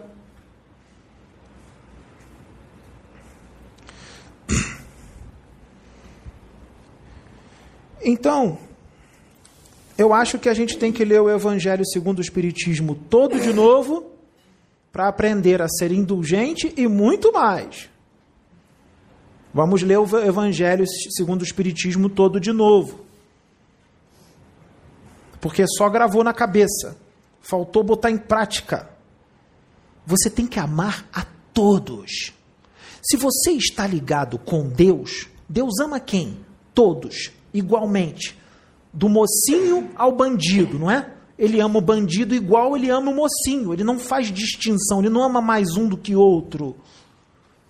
Então, se você tem conexão com o Pai, se você é fraterno, se você é esclarecido, um espírita esclarecido, que está fazendo reforma íntima, que luta contra as suas tendências mais, que está se elevando moralmente, isso é se ligar a Deus. Então você tem que ser igual a Ele. Não é para você ter o poder dele e a evolução dele, porque você nunca vai chegar na evolução de Deus. A evolução dele é infinita. Então, o que eu estou querendo dizer é: se você é um com pai, você vai amar a todos, sem julgamento. Você vai ser indulgente de verdade. Você não vai enxergar os defeitos da pessoa. Você vai enxergar só as qualidades. Assim Jesus via. Jesus só via as qualidades. Ele dizia: Eu não julgo. Vai não peques mais. Eu não te julgo. Falou para a adúltera. Cadê os seus acusadores? Foram todos embora. Pois eu também não te julgo. Vai não peques mais. Ele não julga. Ele não fala mal dos outros. Ele vê as qualidades. Ou seja, tem gente que pode ensinar muita coisa boa, mas tem defeitos. Você não, você vai largar as coisas boas que ela ensina e vai ficar vendo só o defeito? Vai deixar de seguir a pessoa, as coisas boas que ela te ensina de reforma íntima, só porque ela pediu, sei lá, like? Você é criança ou o quê? Qual o teu nível evolutivo? Que espírita que você é? Que raio de espírita que você é? Aonde está Cristo em você? Onde está Jesus em você? Onde está Deus em você? Você está oco, a centelha está totalmente apagada dentro de você. Você é um computador carregado da doutrina. Você é um computador com uma boa capacidade de armazenamento, com os livros dos médios, livros dos espíritos, Evangelho segundo o Espiritismo, o céu, o inferno, a Gênesis, só na sua cabeça gravado. Mas não está na prática, não está no coração. Lembre-se se você só tiver intelectualidade e não tiver amor, isso é porta aberta para obsessão. Você sabia que isso faz você sintonizar com espíritos ortodoxos das trevas, que não tem amor no coração, só tem ortodoxia e conhecimento, está sintonizado com eles. Eles vão te desdobrar. E vão colocar obsessões complexas em vocês. Porque vocês não têm amor, só têm intelectualidade. Logo, vocês que estão estudando a doutrina do consolador prometido por Jesus, como vocês dizem, a terceira revelação, Tem um monte de evangélico que está melhor do que vocês. Que vocês acham que é inferior a vocês. Tem um monte de evangélico que está igual a vocês. Está melhor do que vocês. E igual também. É igual, sim. Mas a maioria dos espíritas, muitos aí ortodoxos, estão piores do que os evangélicos. Você acha que ele está aqui de bobeira? Ou ele te odeia? Não, ele ama você, ele, ele. Ele está aqui para te curar. Ele está aqui para te curar. Nós, nós canalizamos com outra pessoa que disse que quando ele viesse, ninguém pararia ele. Ele está aqui.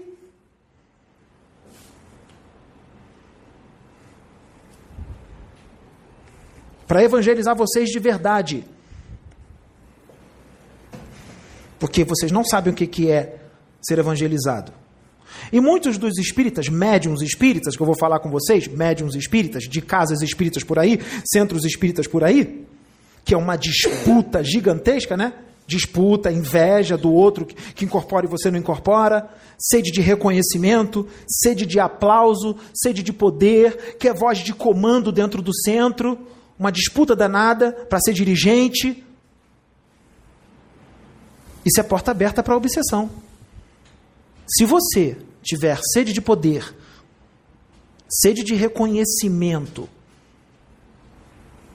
e quer ser aplaudido, venerado como um espírito evoluidíssimo, se você quer voz de comando, sabe o que, que acontece com você, espírita, que fala de Jesus? Acontece o seguinte: você entra em sintonia com os magos negros, porque eles também querem sede de poder eles também são gananciosos. Eles também gostam de voz de comando. Então você entrou em sintonia com eles, porque tudo no universo obedece uma sintonia. Ele vai na sua casa, bota você para dormir. Aí, eu, aí você diz assim: Oh, nossa, tá me dando um torpor. Eu acho que eu vou ser desdobrado para ajudar irmãozinhos que estão em sofrimento no umbral. Eu vou deitar na minha cama porque eu vou ser desdobrado para ajudar os meus irmãozinhos que estão sofrendo no umbral. Vai, vai ser desdobrado pelo mentor, sim. Vai, o mentor das trevas, o qual você está em sintonia. Ele está aplicando um passe magnético em você para te dar sono. Ele vai te desdobrar. Vamos dizer quem são os irmãozinhos que você vai ajudar? Vamos lá. Você está em sintonia com ele. Você vai começar a sentir sono, porque ele já está ali trabalhando para você dormir. Você dormiu. Aí ele te desdobra no seu quarto ou na sua sala, onde você dormiu. Ele te desdobra. Só que, quando você se deparar com ele no seu quarto, desdobrado, você acha que ele vai aparecer como um mago negro? Não. Ele vai aparecer com a aparência daquele mentor que você mais ama. André Luiz, Chico Xavier, Bezerra de Menezes. E aí você vai fazer assim: Senhor Bezerra! Ah! começar a chorar. Kardec, André Luiz, todo feliz. Aí ele vai chegar para você e vai falar assim: Oh, meu irmão, meu querido irmão, servo do Cristo, Jesus me enviou aqui para que você, porque você tem muitos méritos, ele vai mexer com a tua vaidade, porque você é vaidoso, né? Você tem muitos méritos, inteligentíssimo, você é um bom operador da doutrina, você tem uma oratória imensa, você tem todo o livro dos Espíritos na cabeça, todo o livro dos médios, você tem que servir a Jesus, servir a Deus. Você quer? Eu estou aqui como mensageiro de Deus para te oferecer isto. Aí você diz: Senhor Bezerra, é uma honra, eu quero. Ou Senhor André Luiz, ou Senhor Chico, ou Senhor Eurípides, o mentor que você gosta, espírita. E aí ele vai dizer assim: Vamos começar, sente de frente para mim. E ele vai olhar para você e ele vai te dar um comando hipno sugestivo. Só que ele vai dizer que ele está se conectando a você. Ele está estreitando os laços fluídicos dele contigo, porque ele é seu mentor. Esse comando hipnossugestivo é para que toda vez que você for dormir, você desdobre para os laboratórios das trevas. Porque ele não tem tempo de ficar buscando você toda noite, porque ele tem mais o que fazer. Porque você não é especial. Você acha que é. Ele tem outros para fazer isso, dentro do seu próprio centro. Pode ser que ele faça com você e muitos outros médicos que estão ali, inclusive com seu dirigente, que possa estar em sintonia com ele. Não, mas o dirigente fala muito bonito. O dirigente fala do evangelho, ele fala da doutrina. E... Será? E por dentro, como é que tá? Quais são os desejos dele? Quais são as intenções dele? Do dirigente. Você vai desdobrar toda noite para o laboratório dos magos negros, lá nas trevas. E lá, ele vai começar a te fascinar. Ele vai colocar o seu perispírito dentro de um tubo, um tubo transparente, com um líquido transparente dentro. Aí vai mergulhar o seu perispírito lá. Aí você vai ficar igual um feto lá em hibernação profunda. O cérebro está funcionando, o cérebro pré-espiritual, mas está dormindo. Quando você voltar para o corpo, não vai lembrar de nada, mas vai seguir tudo que eles vão botar em você. Vai botar você ali, o seu corpo psicossomático, ele vai estar tá nu. É, você vai ficar lá peladão, ou peladona, nu, todo esbranquiçado, sem cor, sem vida. Vai colocar um tubo na sua boca, desdobrado, para te alimentar, porque o perispírito alimenta com alimentos feitos pelos cientistas que estão lá. Tem nutricionista das trevas. É. Nutricionista das trevas. Vai te alimentar. Claro, você é instrumento, tem que cuidar direitinho. Deixar alimentadinho para ficar bem. Alimenta o perispírito dele. Alimento feito pelos cientistas. Nutricionista. Está sendo bem tratado. Hã? Seu, seu perispírito vai ficar muito bem alimentado, cheio de proteínas, carboidratos, vai ficar sarado. Vai ficar lá. Vai desdobrar para lá toda noite. Lá ele vai te hipnotizar. Para você fazer tudo o que ele quer que você faça. Ele vai fazer também uma reprogramação da sua mente e das suas emoções. Sim, ele vai tirar as memórias do que você aprendeu que está legal, da doutrina, ele vai tirar e ele vai inserir um outro conhecimento da doutrina, só que de uma forma totalmente distorcida e louca, para você ficar com a mente estreita, com a mente engessada, só naquilo ali. Ou seja, quando você lê a doutrina, você vai interpretar tudo ao pé da letra. Você só vai gravar o que está escrito. Você não vai expandir. Você não vai vir assim para você. Isso aqui cabe nisso, cabe nisso, naquilo outro. Isso aqui é isso. Não, não vai vir isso. Vai vir uma visão estreita, fechada. Ele vai te encher de convicções. Convicções fechadas. E você vai achar que é toda a realidade. E não tem quem tire isso de você. Porque ele vai inspirar em você uma confiança cega em tudo que foi ensinado lá embaixo. E quem tentar te esclarecer, você não vai aceitar, vai até se afastar da pessoa. Eu estou falando uma obsessão, tem várias outras. Ele vai colocar também o tal do bacilo psíquico no teu cérebro perispiritual para envenenar as correntes do seu pensamento, cirurgias minuciosas. Ele vai fazer cirurgias minuciosas no teu corpo mental, não é só no perispírito. Ele vai mais profundo, tem corpo mental. Ah, mas tem espíritas que não aceitam a realidade do corpo mental. O corpo mental é o espírito. O espírito não é o perispírito. O perispírito é um corpo. É um corpo mais sutil. O espírito precisa do corpo para se manifestar no corpo. Ou seja, vamos explicar. O espírito, que é o corpo mental, precisa de um corpo para se manifestar no corpo. O corpo que ele precisa é o corpo perispirítico, um corpo mais sutil. Para se manifestar no corpo. Qual corpo? Esse aqui, o corpo físico. O perispírito é um corpo. Ele só é mais sutil. O espírito é um corpo? Não. O espírito não tem formas. Quem vive em corpo mental não tem formas. É uma bola oval de luz. É uma bola. É você. Aqui é o mundo das formas. No mundo espiritual, no mundo mental, não é no espiritual, no mental, superior ao espiritual. Porque não existe só a colônia nosso lar. Tá? Tem dimensões muito mais altas que vocês não têm nem ideia de como é que é. Quem vive em corpo mental não tem braços nem pernas, é uma bola de luz. É claro que esse tipo de espírito pode plasmar uma forma humana ou outra forma, até de um animal ou de uma fênix. Ele pode plasmar a forma que ele quiser, porque quem vive em corpo mental já tem conhecimento para fazer essas coisas.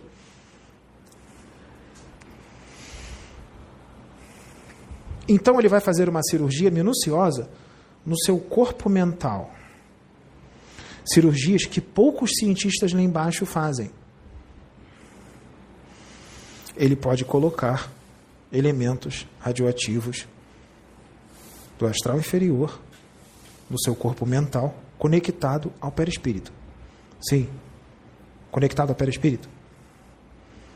Para deixar você completamente louco. Ele pode fazer mais, sabe mais o quê? Ele pode te colocar em coma. Tá tudo bem? Mas como é que ele vai me colocar em coma? Talvez você já não seja mais necessário para os propósitos dele. Pode ser que, mesmo sendo hipnotizado e tudo mais, você não esteja sendo um instrumento eficiente. Então, já que não está sendo muito eficiente, você vai ser só um doador de ectoplasma você vai sofrer um processo de vampirismo profundo. Ah, eu estudei vampirismo. Será que você sabe sobre vampirismo? Porque o que eu vou falar aqui agora não tem em Kardec. Ah, se não tem Kardec, então eu não aceito. Eu tenho a mente estreita. Porque todo o conhecimento de Kardec é todo o conhecimento do universo. Não tem mais nada além de Kardec. O que estiver fora de Kardec não existe, não pode, está fora da doutrina. O que está em Kardec é todo o conhecimento do universo? Que tamanho que é o seu cérebro? Eu acho que o teu cérebro não tem 1,3 kg ou 1,5 kg ou 1,4 kg. seu cérebro deve ter umas 82 gramas. Não, vamos falar certo, 82 gramas. Né? Que temos muitos professores de português no YouTube que só vê os defeitos. Ou seja, não indulgentes. Parece que os professores vão ficar com raiva do Pedro. Cuidado. Se sentir raiva, sai uma energia de você. Vai para ele. Depois essa energia vai voltar.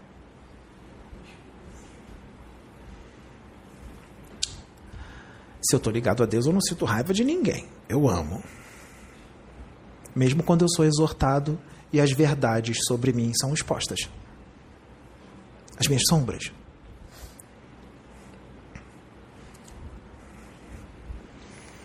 Então, ali parece que as coisas são muito mais profundas do que nós imaginamos. E Kardec não, não é todo o conhecimento do universo. Por isso que Deus usa outros para psicografar outros livros. Médiuns psicografam outros livros para trazer realidades mais profundas. Não é para tirar o que Kardec trouxe. O que Kardec trouxe está certo. É para acrescentar. Por que a resistência para o novo? Se o espírita diz que está a favor do progresso e da evolução espiritual, não diz? Ele não fala de progresso, de avanço, de evolução? Então por que, que não aceita tudo que vem novo? Ele não diz lá que tem que aceitar o novo? Está em Kardec. Então por que, que não aceita o novo?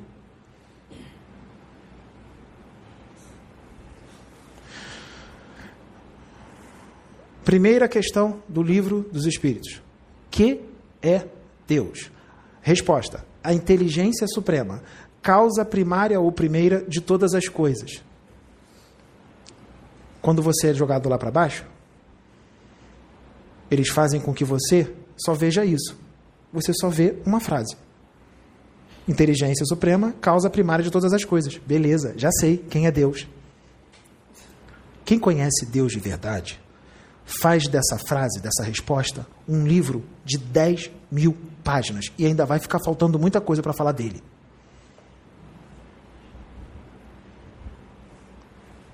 Mas o espírito ortodoxo, mente fechada, mente engessada, só vê a frase.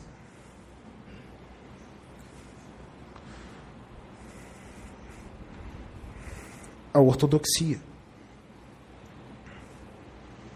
As consequências nefastas da religião vista de uma forma sob o âmbito do dogmatismo, da ortodoxia.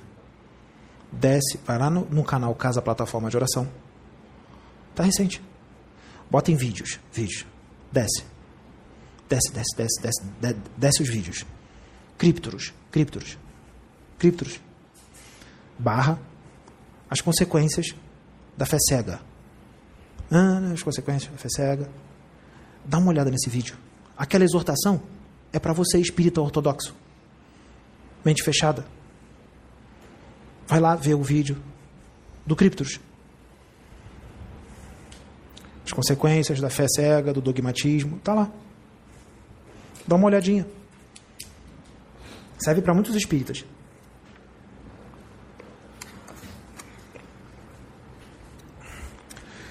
Então, entendam o planejamento de Deus. Aqui os médiuns curam e são curados. Não precisa estar curado para servir a Deus. Não precisa estar curado.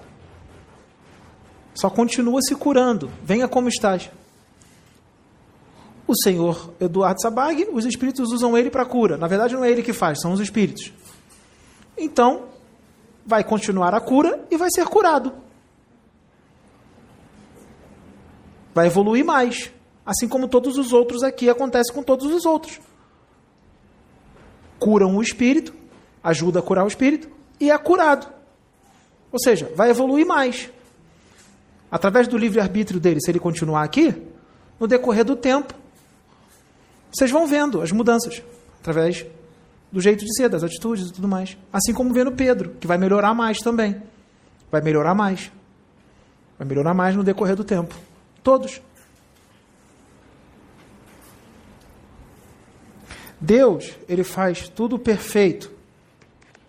Mas os homens não entendem. Vão entender só daqui a dois séculos, três séculos quatro séculos. Aí já foi. E assim vai. Vamos lá botar aquele que aprendeu a situação tal, a doutrina tal, com o vovô. Aí fica velhinho também. Passa para o filho. O filho pega aquilo que ele aprendeu com o pai, o avô e o bisavô aquilo já está sendo incutido repetidas vezes. Para tirar é difícil, hein? Para tirar é difícil. Aí chega alguém com mais conhecimento, com mais expansão de consciência, mais evolução espiritual e fala assim: filhinho, não é só isso não, tá? Tem isso aqui também. Aí quando traz isso aqui também, não aceito. Não aceito. Não, é só isso aqui. Eu aprendi desde o bisavô. Ou seja, cadê a evolução? A evolução sempre está indo. E a ciência? Hoje, os cientistas têm uma opinião com relação a determinado estudo. Amanhã. E, peraí, descobrimos que é, aquele estudo não é desse jeito. Descobrimos uma outra coisa, então não é mais daquele jeito. Agora é assim. Depois da manhã ele fala: olha, aquele estudo que a gente tinha descoberto, que não era o outro, também não é aquele, é esse aqui. E assim vai, não para. Não para. A ciência muda toda hora. Cada hora vem um experimento novo e diz que aquele outro já está caduco, já está velho e não é certo, é esse aqui agora. Mas aqui, para a parte material, isso é aceito. Por que, que isso não pode ser inserido na parte espiritual? Na parte espiritual é melhor. Nós não vamos dizer o que Kardec falou está errado. Nós vamos dizer que está certo. Nós só vamos acrescentar mais coisas. É melhor do que os cientistas. Só vamos acrescentar mais coisas. Outra coisa. Vamos para o centro espírita de novo. Vamos para o centro espírita. Chega no centro espírita. Ah, vem um mago negro. O mago negro é trazido pelos benfeitores espirituais para ser resgatado.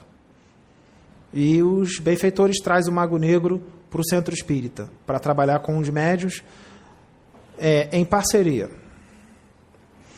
Traz o mago negro. Aí, o mago negro incorpora num médium espírita, do centro espírita. Incorpora. Aí o que, que ele vai fazer?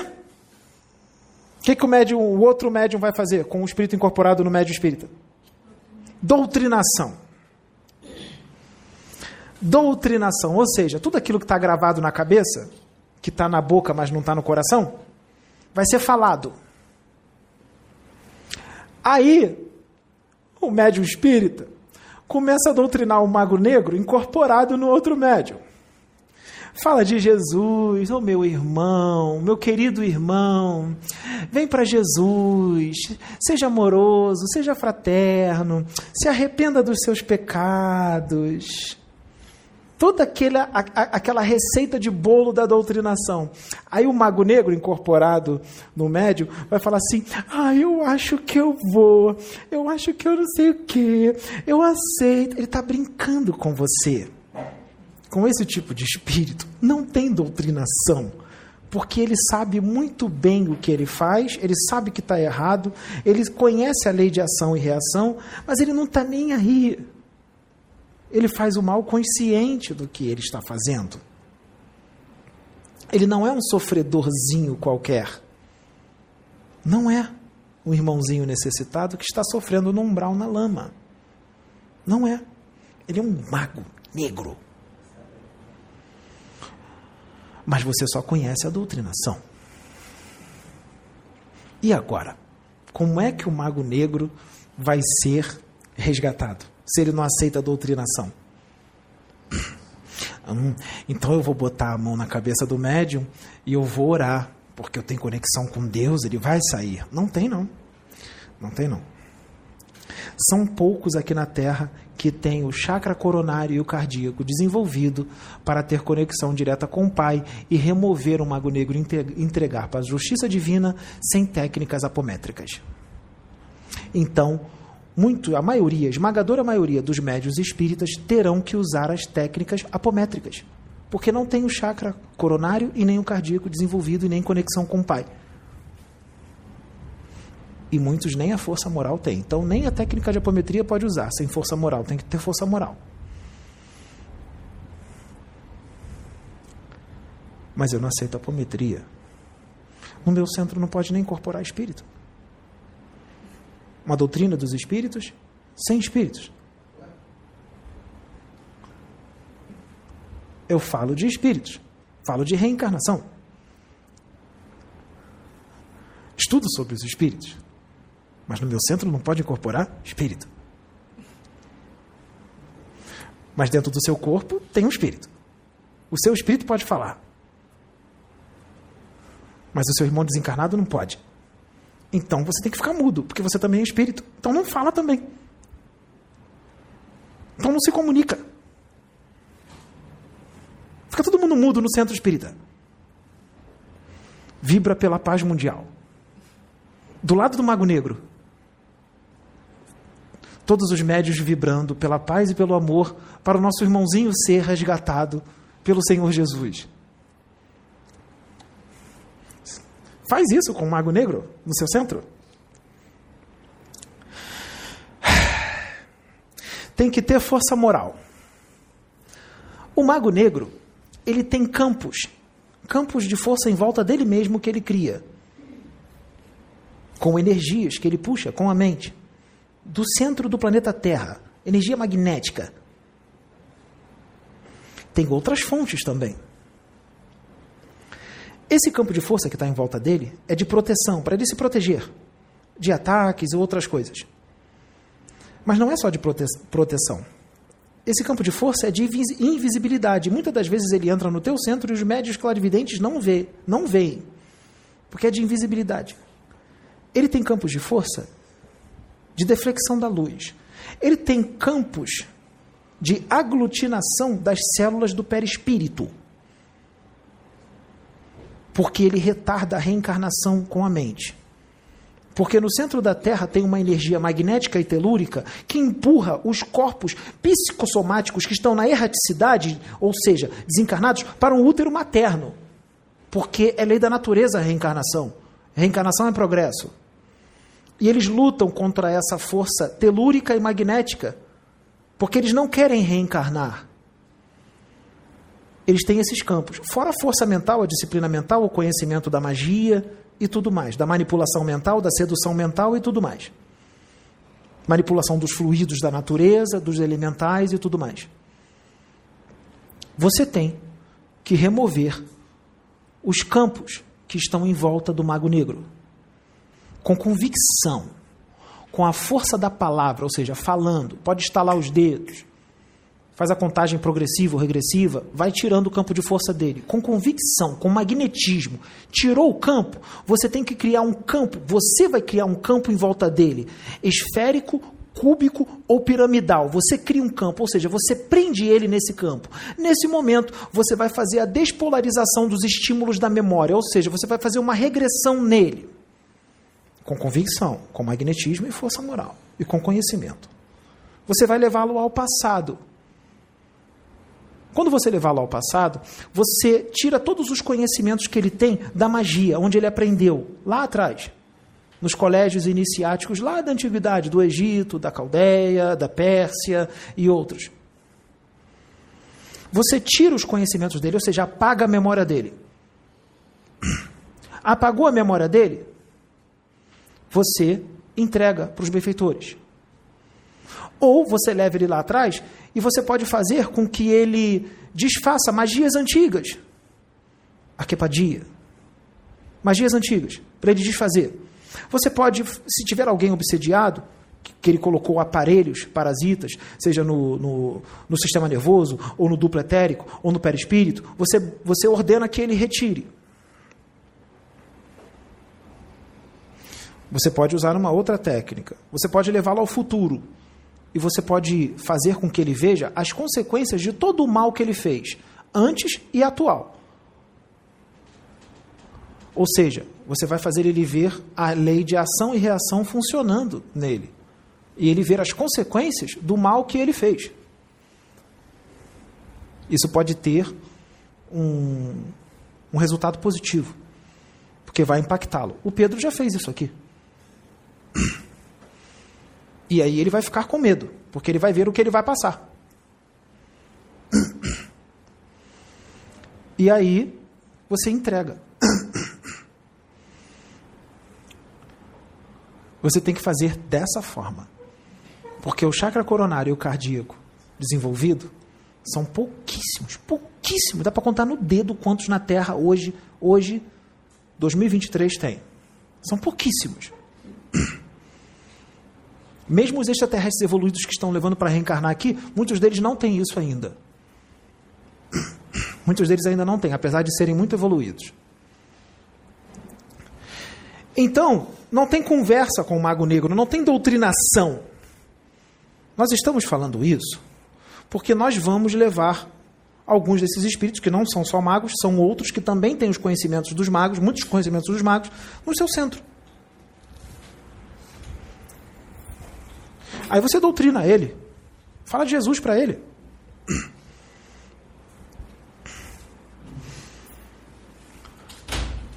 Então entenda, entenda que os, os espíritas precisam adquirir conhecimentos novos. Porque muitos dos espíritas estão estacionados no tempo, pararam no tempo, pararam nas doutrinações.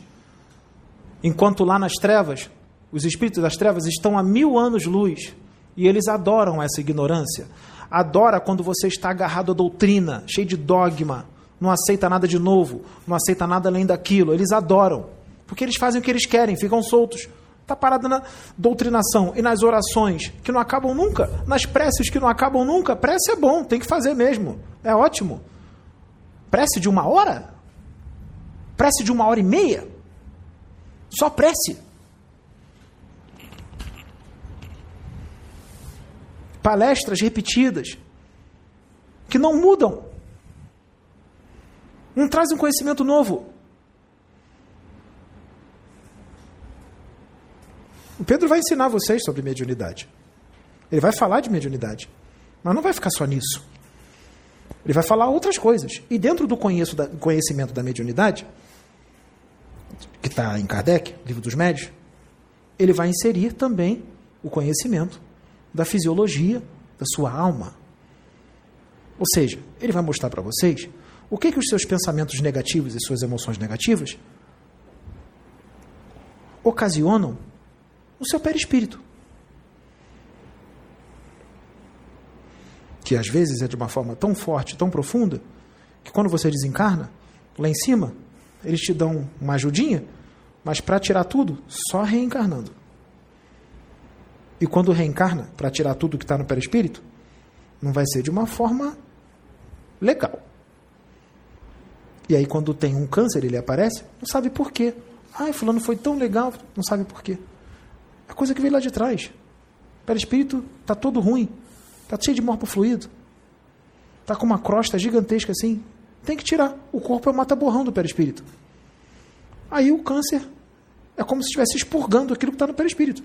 Expurgou em forma de câncer. Ou de outra, ou outras coisas que possam vir a aparecer. Outras doenças. Chega uma hora que o corpo físico não aguenta. Então ele vira o mata-borrão do perispírito. Nós estamos falando de uma forma bem superficial, bem superficial, porque senão a gente vai ficar muito tempo aqui falando. Na hora certa vai vir esse conhecimento de uma forma detalhada. Kardec trouxe tudo isso no dia 18 de abril de 1857. Estava lá, começou tudo, né? Foi até 1868. Trouxe o Pentateuco e tudo mais. Antes disso não tinha nada disso.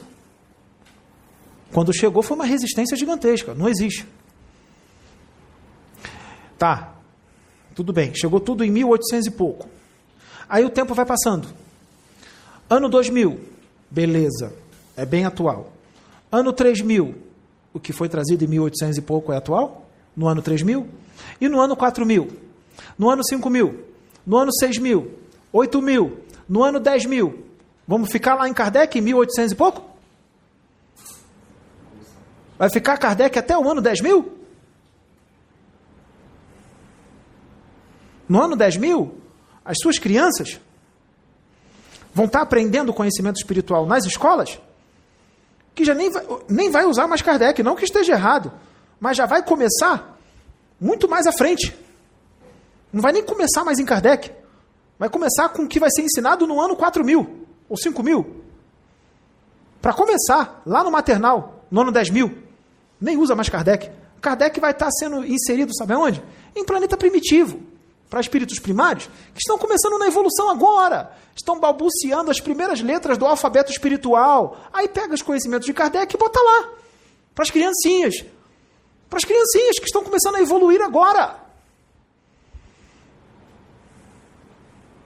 Aí as criancinhas de lá do outro planeta também vão, vão. Só isso vai ser a realidade. Não, primeiro tem que ter a resistência, não aceitar.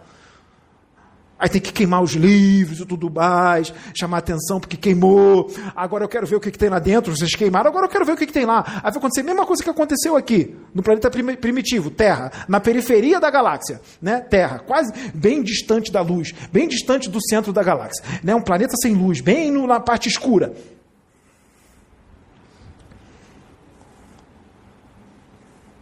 Ele é bom, né? É. Ele veio para isso. Então, no ano 10 mil, vamos ficar em Kardec? Ou vamos querer. Já vai estar enjoado já, né? Chega, né? Coisa nova. No ano 20 mil, é Kardec? No ano 30 mil, é Kardec? 30 mil depois de Cristo, é Kardec ainda? Ainda Kardec? A resistência é tão grande assim? Quantas reencarnações já teve?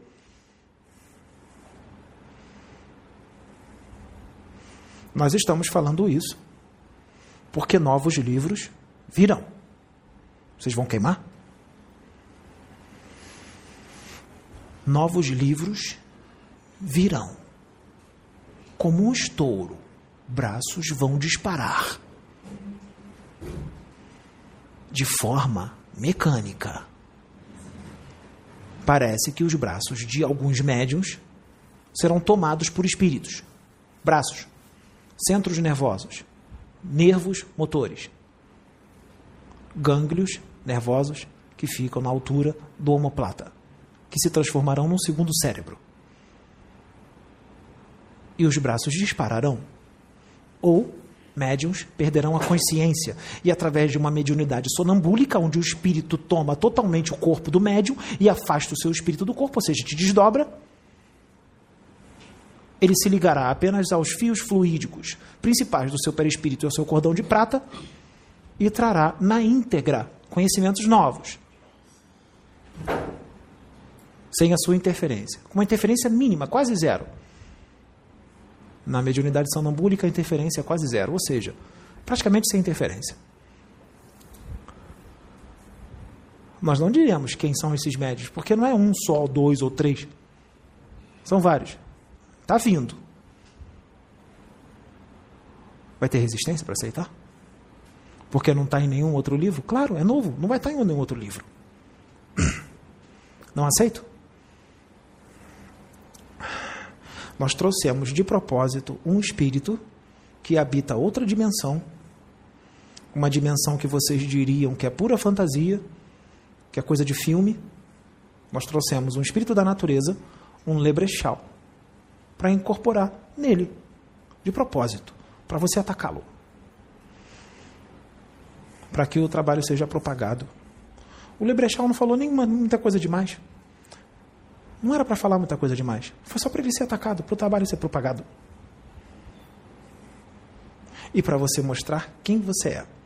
Porque aí você mostra quem você é e você define, você faz uma escolha para onde você quer ir, para o planeta o qual você vibra. Ah, mas eu vou só por causa disso? Vai, porque aqui não vai ter mais agressividade, não vai ter mais violência, não vai ter esses julgamentos. Se aqui não vai ter mais julgamentos, se aqui não vai ter mais violência, se aqui não vai ter mais agressividade, se aqui não vai ter mais inveja, é, um monte de inveja dele, né? Não vai ter mais inveja, né? Se não vai ter mais isso, você não pode mais morar aqui. Então você está definindo para onde você quer morar. Para o planeta de Neandertais, iguais a você.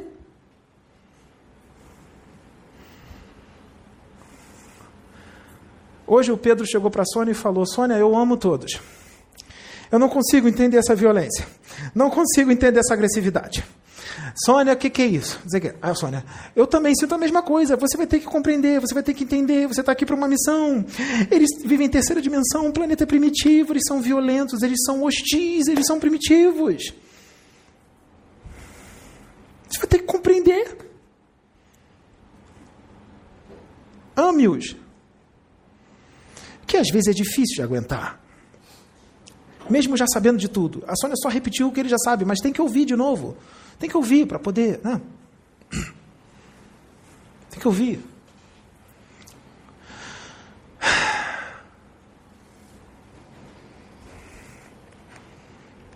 Lutar contra o corpo toda hora. Pra, lutar ferrenhamente para permanecer no corpo. Permanecer, lutar, luta, luta, permanece, fica né? suar sangue, né?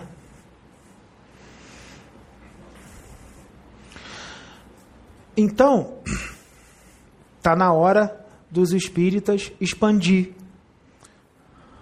Precisa de uma palestra desse jeito, falada desta forma, senão não acorda. Não acorda. Não teve que ser uma palestra assim, desse jeito incisivo para você acordar? Não teve que ser dessa forma? Exatamente dessa forma, assim a Mayara disse. Teve que ser dessa forma. Através de outro que nós canalizamos. Que também, também trabalha com cura. Que cura? Através da palavra. A palavra é a cura. O que é falado é a cura. O que foi falado incomodou? Hum, maravilha. É isso que nós queremos. Se incomodou, tem que mudar. Se o que foi falado fez você entrar em fúria e atacar, quer dizer que a mensagem entrou. Estou certo ou estou errado? Se o que foi falado fez você entrar em fúria e atacar, quer dizer que a mensagem entrou.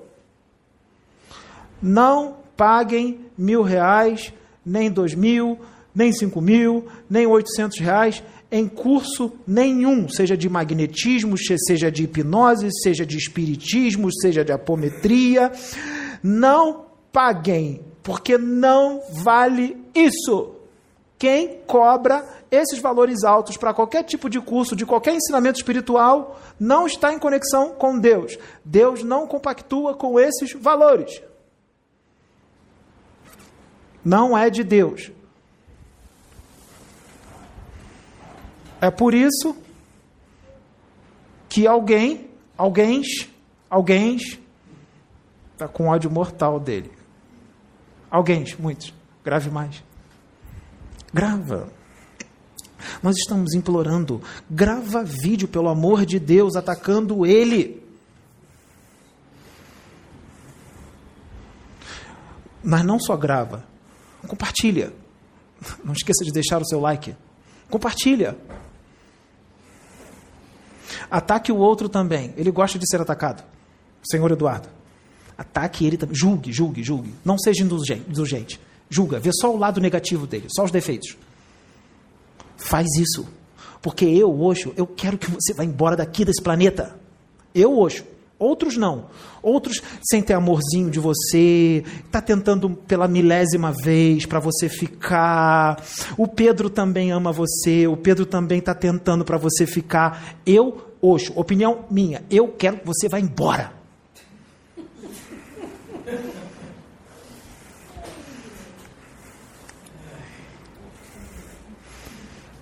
Porque isso vai definir destinos. Porque eu conheço o espírito de muitos de vocês.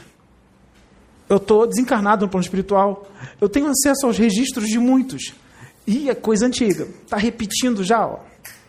Tem uns que estão piorando até mais. Não vai mudar. Mas o nosso trabalho não é em vão, sabe por quê? Porque muitos outros estão mudando para melhor. E esses que não vão mudar, o que está sendo dito foi plantado. Lembra? Você entrou em fúria? Entrou. Você vai levar lá para outro planeta que você vai. Lá, você vai ser evoluidíssimo. Tanto é que quando você chegar lá, os que estão lá, você vai achar eles violentos, você vai achar eles agressivos, invejosos em excesso, com uma sede de poder em excesso. A sua sede de poder, a sua inveja, a sua agressividade, seu ódio, seu orgulho, sua prepotência, sua arrogância, vai ficar pequenininha na frente dos que estão lá. Mas a tua é grande, né? Lá é pequeno. Então imagina quem é que vai te receber lá. Imagina, realiza, expande a consciência. Ah, você não tem? O Pedro ajuda. O Pedro tem. O Pedro conhece esses planetas. Quando ele está desencarnado, ele é levado nesses planetas, ele conhece. Por isso que a gente traz em profundidade tudo, está aqui tudo no arcabouço mental dele. No seu não está. Ele viaja, ele é um guardião planetário. Ele viaja para vários mundos, ele conhece vários mundos. Guardiões planetários viajam em aeróbos. Não é todo espírito que pode viajar para conhecer planetas, mesmo que sejam planetas primitivos. Não é, não. Tem espírito que desencarna, tem gente que desencarna. O seu espírito não vai nem para uma colônia fica num hospital no, no umbral um tempo e ali já é preparado para a reencarnação. Não vai nem para a colônia nosso lar. Como é que vai para outro planeta? Conhecer outro planeta? Não tem mérito para isso.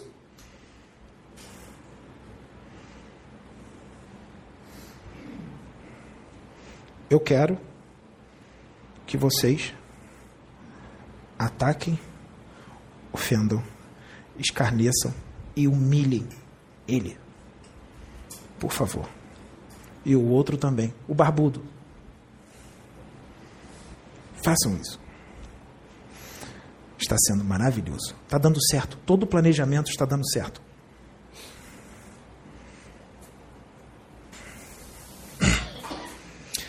Acabou a ortodoxia. Ortodoxia é coisa de criança. Dogmatismo também. Acabou a fé cega. A fé agora é raciocinada. Porque espíritos maduros e evoluídos têm a fé raciocinada.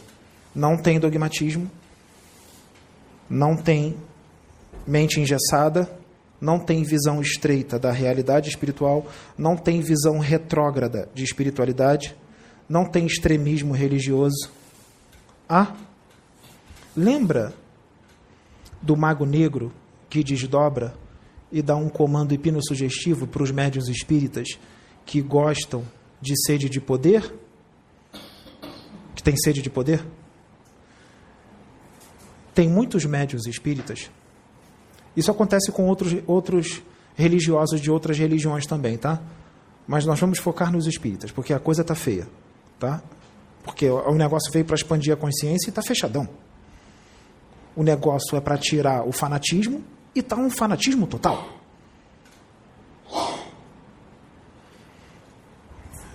Por que está um fanatismo total, está um extremismo da mente engessada? Porque não adianta trazer um conhecimento profundo e aberto para espíritos primários. Isso denota a evolução espiritual, que é pequenininha, mesmo com conhecimento profundo, porque só entende o que está escrito no livro dos médios dos espíritos só compreende aquilo lá sem dogmatismo e sem mente fechada, Quem tem evolução para entender. Não tem evolução, aí vira doutrina, aí vira dogma. Não tem evolução espiritual, vai virar dogma. Vira extremismo, vira fanatismo. Tem evolução. Então trouxemos ainda antes do que deveria trazer? Tinha que esperar um pouco mais? Não, tinha que trazer mesmo. Se esperasse um pouco mais, não ia mudar nunca. Então vamos lá. Imaginem um espírita muito ortodoxo. Tá? Muito ortodoxo. Eu vou falar uma outra forma de fascinação agora. Um espírita muito ortodoxo. E aí, durante a encarnação, ele se torna muito rígido. Muito rígido. Doutrinário. Não aceita nada além daquilo, é aquilo e pronto. Extremista. Fanático. Aí ele fica anos assim. E acha que está fazendo tudo direitinho como tem que ser feito. Só tem o conhecimento na cabeça, o computador. Todo mundo acha as palestras maravilhosas, porque o conhecimento está todo gravado na cabeça. Mas é extremista. Mente fechada. Dogmático. Visão retrógrada de espiritualidade. Rígido. Desencarna. O desencarne vai chegar, não vai? Desencarnou. Quando ele desencarna, o véu cai. Quando você está desencarnado, as consciências se expandem. Quando você está aqui encarnado, você é um bobão. Mas quando você desencarna, as consciências se expandem. Quando as consciências se expandem, muitas coisas são captadas e vistas. E muitas coisas precisaram ser revistas. Quando se deparar com a realidade do espírito. Então, quando acontece isso, ele vê e enxerga a besteira que ele fez quando estava encarnado. Ou seja, ele viu o quanto ele foi rígido, o quanto ele foi extremista e fanático. Quando ele vê a besteira que ele fez, ele entra num processo de culpa muito forte. Quando ele entra num processo de culpa, a vibração dele baixa, a frequência dele baixa. Quando a frequência dele baixa, ele entra em sintonia com os magos negros, porque a frequência dos magos negros são baixa, é, é baixa ele abre um clima psíquico para a ação desses espíritos. Ele não vai para a colônia nosso lar. A frequência dele baixou por causa da culpa. Quando a frequência dele baixa por causa da culpa do espírita fanático, extremista, sabe o que, que o mago negro faz? O espírita fanático, ele não é louco por Kardec, ou por André Luiz, ou por Chico Xavier, ou por Eurípides, ou por Maria Modesto Cravo ou outro, ele não é louco por esses? Vamos supor que esse que desencarnou é louco por Chico Xavier. Chico Xavier é o ídolo dele. Sabe o que, que o mago negro faz? Lembra, ele está em sintonia com o mago porque baixou a frequência por causa da culpa. Entrou no clima psíquico dele. Sabe o que, que o mago faz? O mago transfigura a aparência perispiritual dele e se transforma no Chico. O cara já está desencarnado, tá? Desencarnou.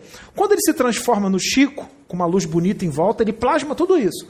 Lembra? Ele é mestre na arte da sedução mental, da manipulação mental. Ele aparece como Chico. E aí o cara desencarnado, culpado, chorando e arrependido, o Chico fala assim: o Chico, que é o mago negro, transfigurado. Meu filho, não chore, você serviu muito bem a doutrina, não sinta isso, vem comigo. Sabe o que, que vai acontecer? Ele vai continuar sentindo a culpa, vai dar uma melhoradinha, porque o Chico falou com ele, mas ele vai continuar sentindo a culpa, porque ela vai ser forte, porque são muitos anos fanático, tá? Ele não vai melhorar na hora, não. Vai melhorar um pouquinho, mas vai continuar com a frequência baixa. Porque o fanatismo é forte ali, o extremismo. Aí ele chorando vai com o Chico. Vamos para a colônia Nosso Lar. Aí ele vai com o Chico, que é um mago negro, transfigurado. Leva ele para o umbral. Vocês sabem que a visão do umbral não é bonita.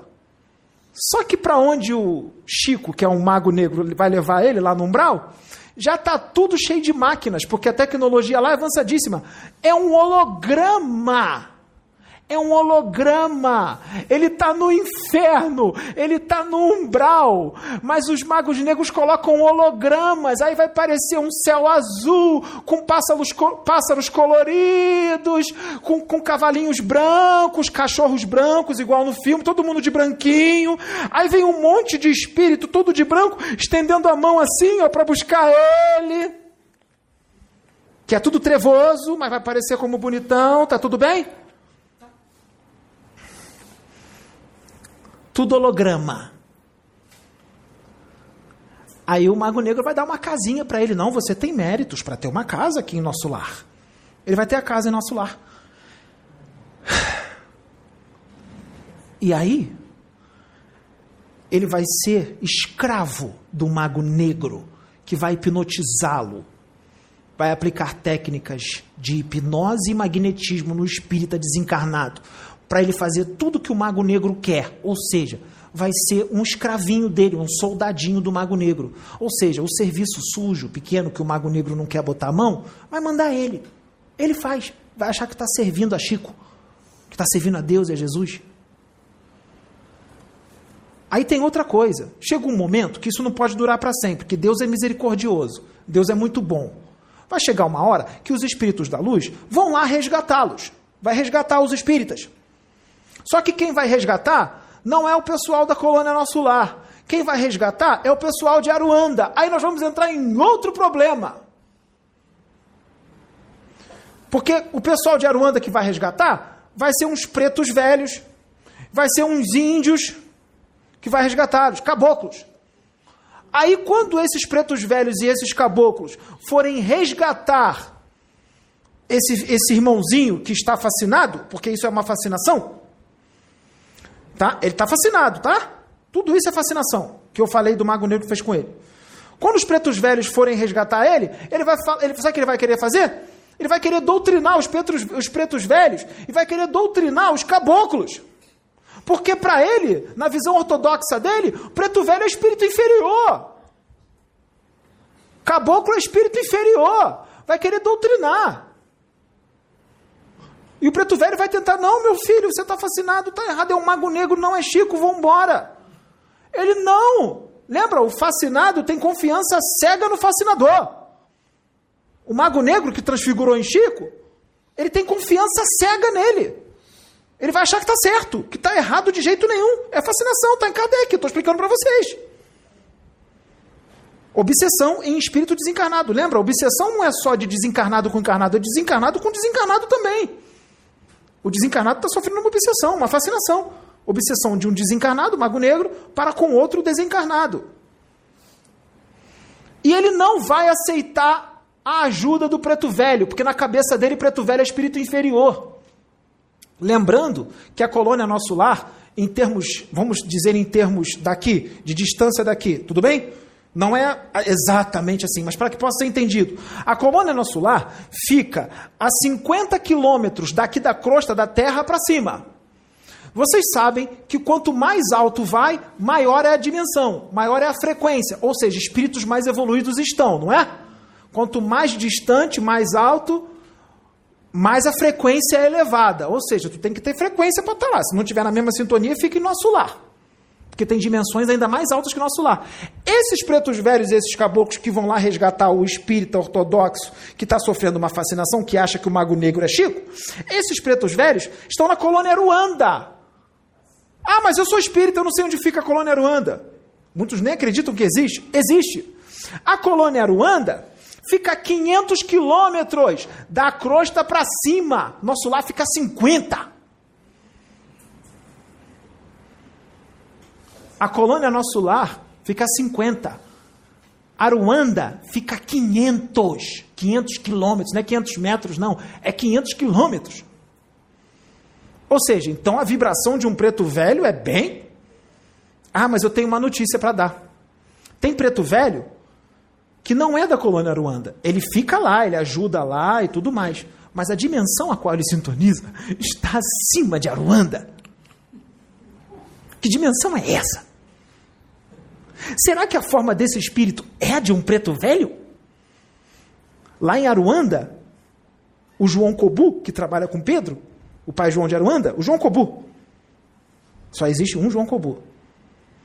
Lá em Aruanda ele se mostra como um preto velho, de terno branco e tudo mais. Será que a forma dele é essa?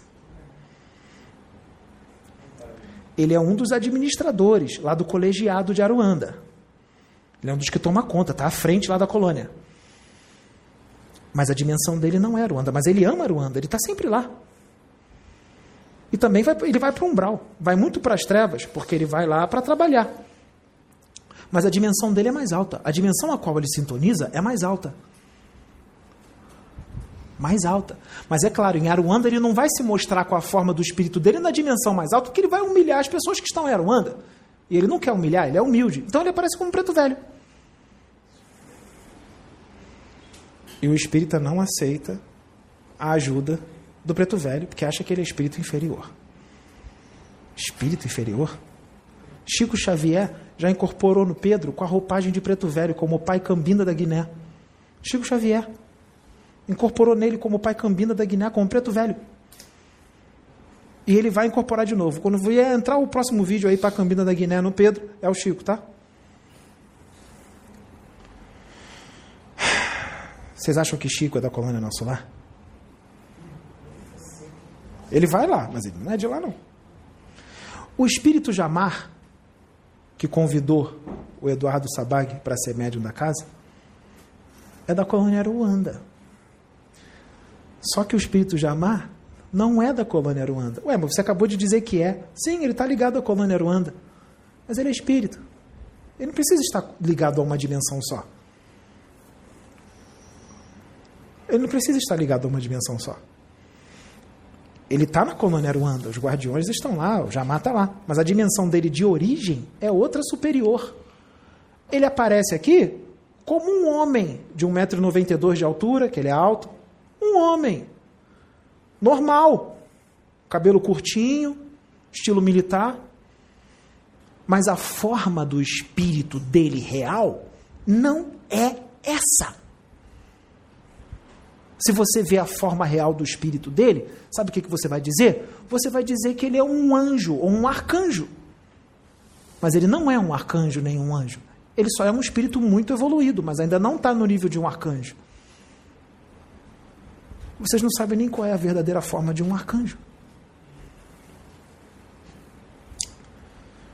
E essa galera, esse pessoal de Aruanda, está aqui na casa plataforma de oração.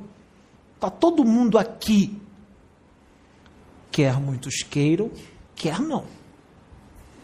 Porque médium não é dono de espírito. E não tem contrato que diz que espírito tal vai trabalhar só com você. Cadê o contrato? Traz o contrato para casa, plataforma de oração.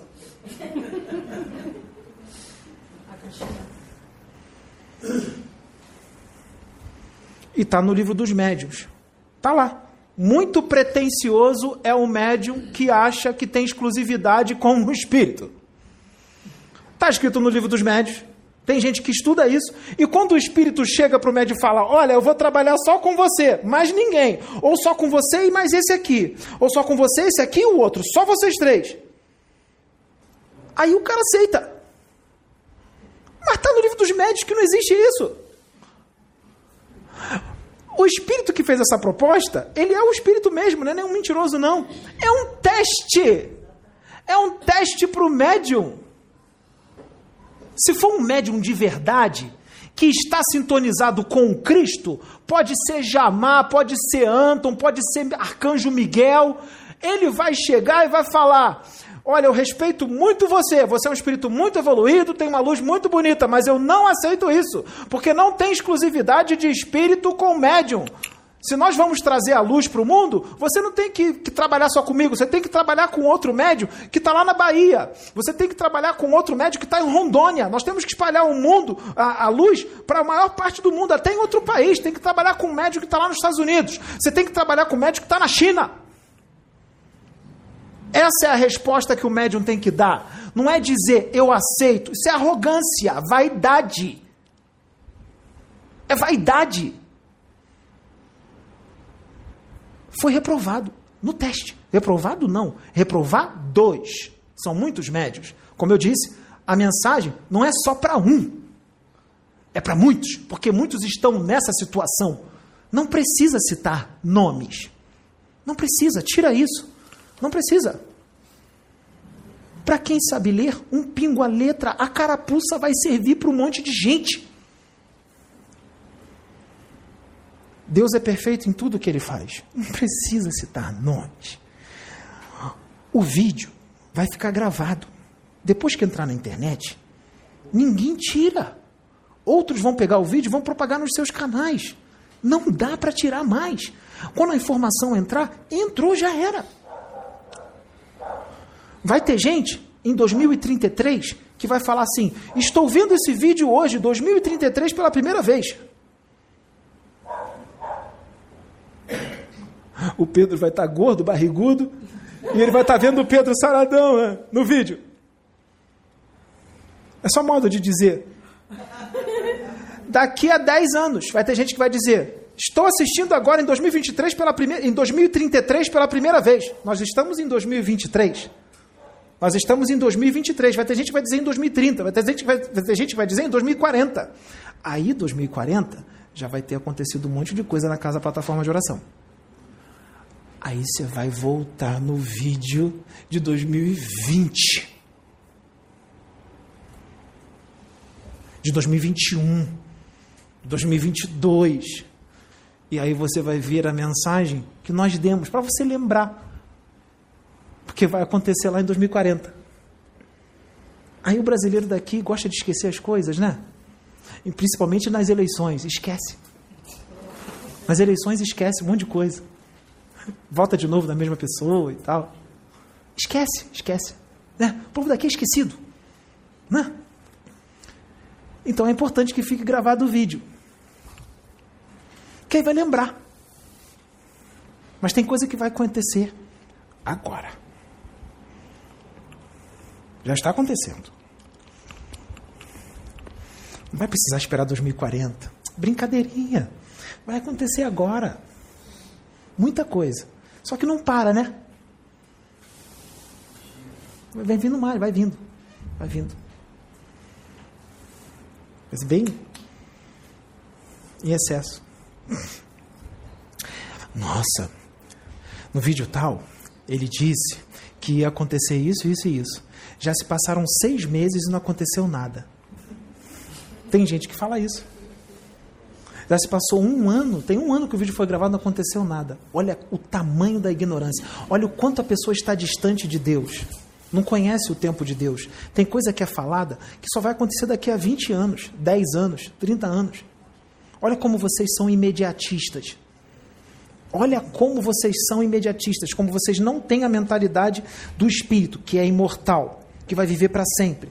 Vocês não veem as coisas a nível de eternidade. Vocês calculam as coisas de acordo com o tempo da Terra, que nem existe. Tempo não existe. Vocês calculam as coisas de acordo com o tempo da Terra. Da Terra, você é espírito. Calcula a coisa em escalas cósmicas, não no tempo da Terra. 100 anos não é nada calcula em escalas cósmicas. 50 milhões de anos, 100 milhões. Ah, daqui a 50 milhões de anos eu já morri. Mais uma vez a sua limitação e a sua inferioridade espiritual e evolutiva em jogo. Olha a resposta. Daqui a 50 milhões de anos eu já virei pó e eu já desapareci. Olha a mentalidade do cara. De novo, pensamento, pensamento materialista. Daqui a 50 milhões de anos, se Deus quiser, eu tenho certeza, você precisará pelo menos um anjo. Pelo menos. Por favor, são 50 milhões de anos. Você vai continuar existindo. E você vai existir por toda a eternidade. Escalas cósmicas. Esquece seis meses, esquece um ano, esquece dez anos, esquece um século, esquece mil anos, esquece dez mil anos, cinquenta milhões, um bilhão. escalas cósmicas. Você acha que ele tem pressa? Você acha que ele tem pressa? Você acha que ele se desespera? Ele tem que acalmar toda hora. Porque pensa, escalas cósmicas.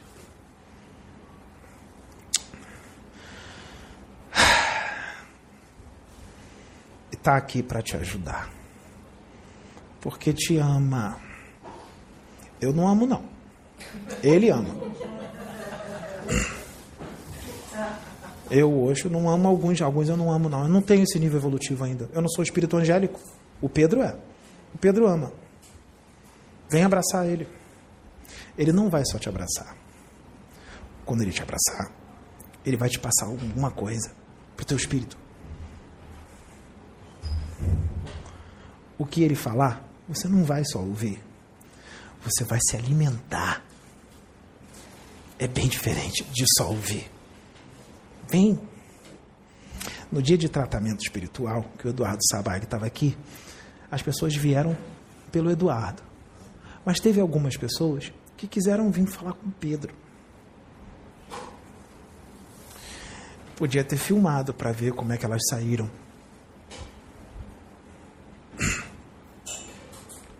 Elas estão assistindo agora, alguma delas, algumas delas. Porque tem muitos que vieram abraçar ele que são aposentados e estão vendo todos os vídeos até o fim. Não vê nem mais novela. Aqui está mais interessante. Novela não ajuda na sua evolução. Novela deixa você com o cérebro frito. Novela faz você virar uma ameba, uma anta. Para de ver novela. Quem quer se iluminar, não vê mais novela. Novela é para você retroagir na evolução. Os que fazem novela estão desdobrando lá para os laboratórios dos magos negros para fazer a novela do jeito que eles estão fazendo, para atrasar o progresso da humanidade. Você está preso na novela. Quando chega o último capítulo da novela, o seu bairro para, a rua fica toda vazia. Qual o nível evolutivo de vocês, hein?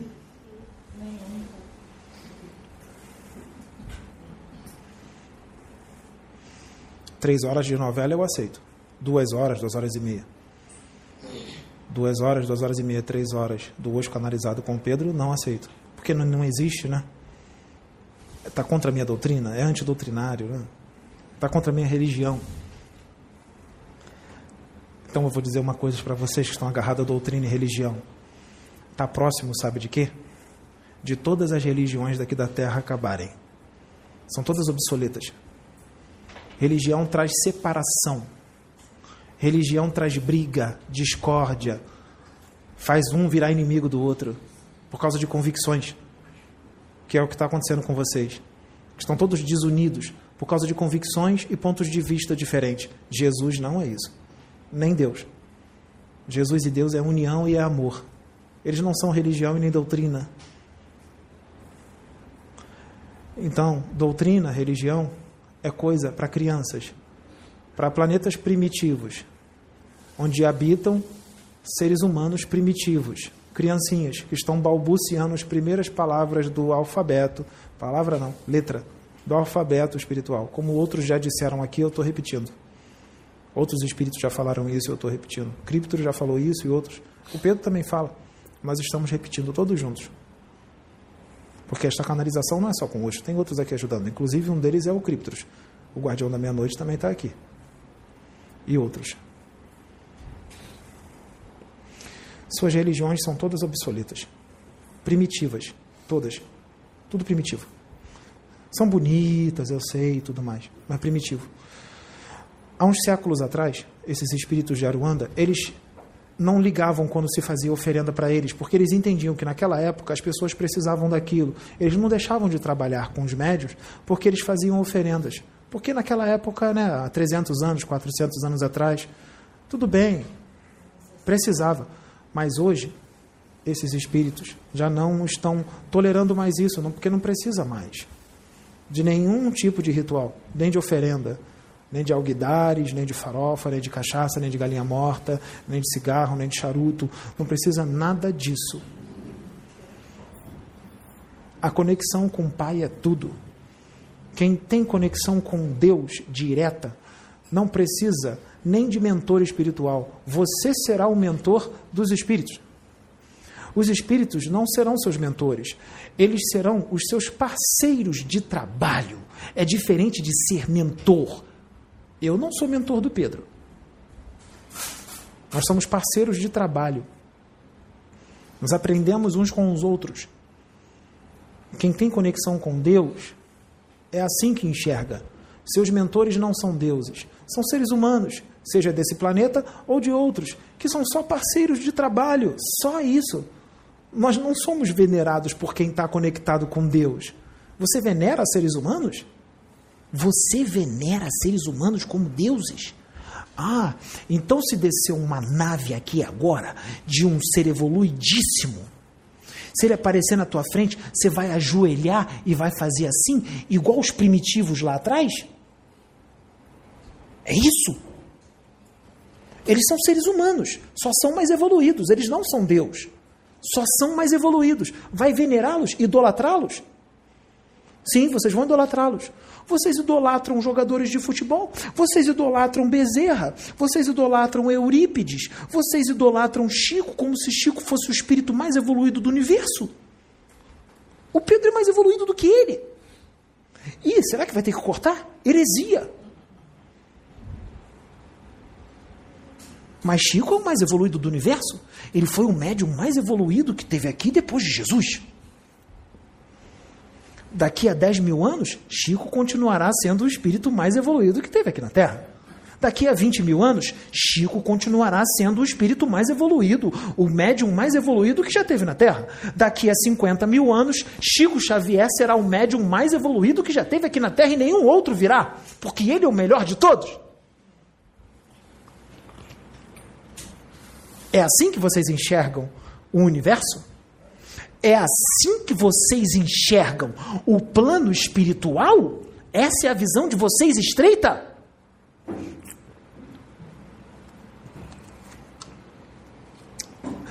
Ele só aceitou a água por educação a você, para você não perder a viagem. Porque nem água ele quer beber.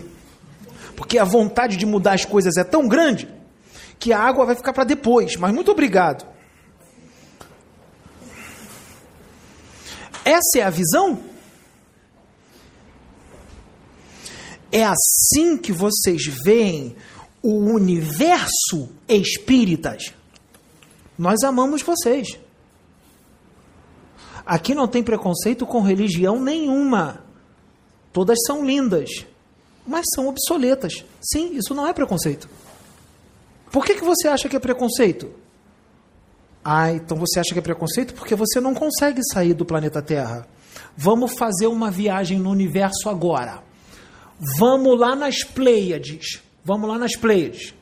Vamos lá num planeta que vibra na sexta dimensão. Vamos lá. Vamos levar tua religião para lá. Que é linda, sim, é bonita. Vamos levar, não é para os adultos das Pleiades, não. Vamos levar para as crianças de lá as crianças que estão na escola, pequenininhas, e vamos tentar passar a tua religião para eles. Tenta passar para eles, lá. Para você ver o que, que eles vão fazer com você. Vamos levar você com 75 anos de idade. Vamos supor que você tenha 30 anos de doutrina espírita. Eu vou levar você, com 75 anos de idade, com 30 anos de doutrina espírita, para conversar com uma criança lá das Pleiades, de 8 anos de idade sobre o Espiritismo. Ele vai te esculachar. Ele vai te humilhar, vai ser humilhante. Melhor ficar aqui. A criancinha de oito anos lá das Pleiades vai te humilhar. Vai te humilhar. Só que ele vai te humilhar de forma amorosa, mas você vai sair de lá humilhado. Com 30 anos de doutrina. Quer ir lá? Quer ir? Quer ir conversar com a criancinha de 8 anos lá nas Pleiades? Não, a gente traz ele. Tem naves aqui. A gente desdobra você, não precisa levar lá não. Desdobra você para uma nave, para você bater um papo com a criancinha de 8 anos das Pleiades sobre espiritismo.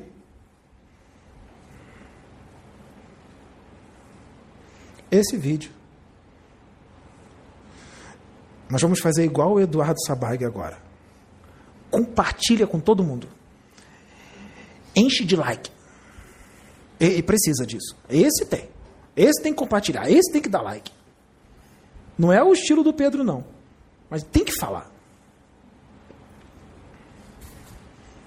A mente está pequenininha. O, o, like é para ganhar dinheiro.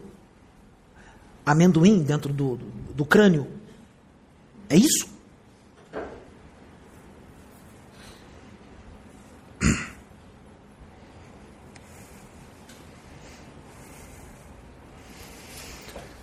Tenho 50 anos de doutrina espírita. Tenho 80 anos de idade. Comecei com 30 na doutrina espírita.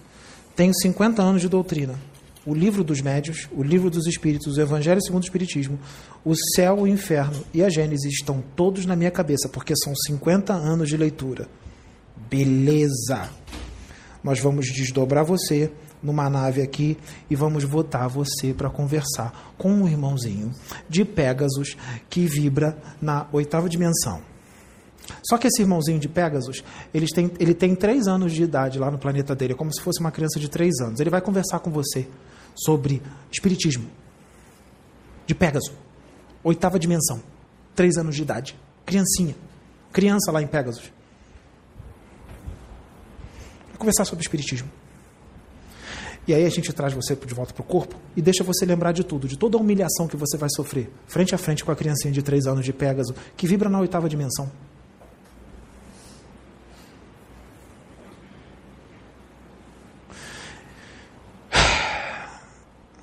No planeta dele, dessa criancinha de Pégasus, já não existe religião há milhões de anos. Hum, não existe religião. Ele já está muito além disso. Ele diz que religião é para irmãozinhos que vivem em planetas primitivos, que são agressivos, hostis, que são fanáticos, extremistas, menos adiantados. Como diz em Kardec, menos adiantados? Sim, está lá em Kardec, menos adiantados, menos adiantados, menos adiantados, menos adiantados, menos adiantados, menos adiantados. Vocês que têm todo o Pentateuco na cabeça, todos menos adiantados, obsoletos. Todos.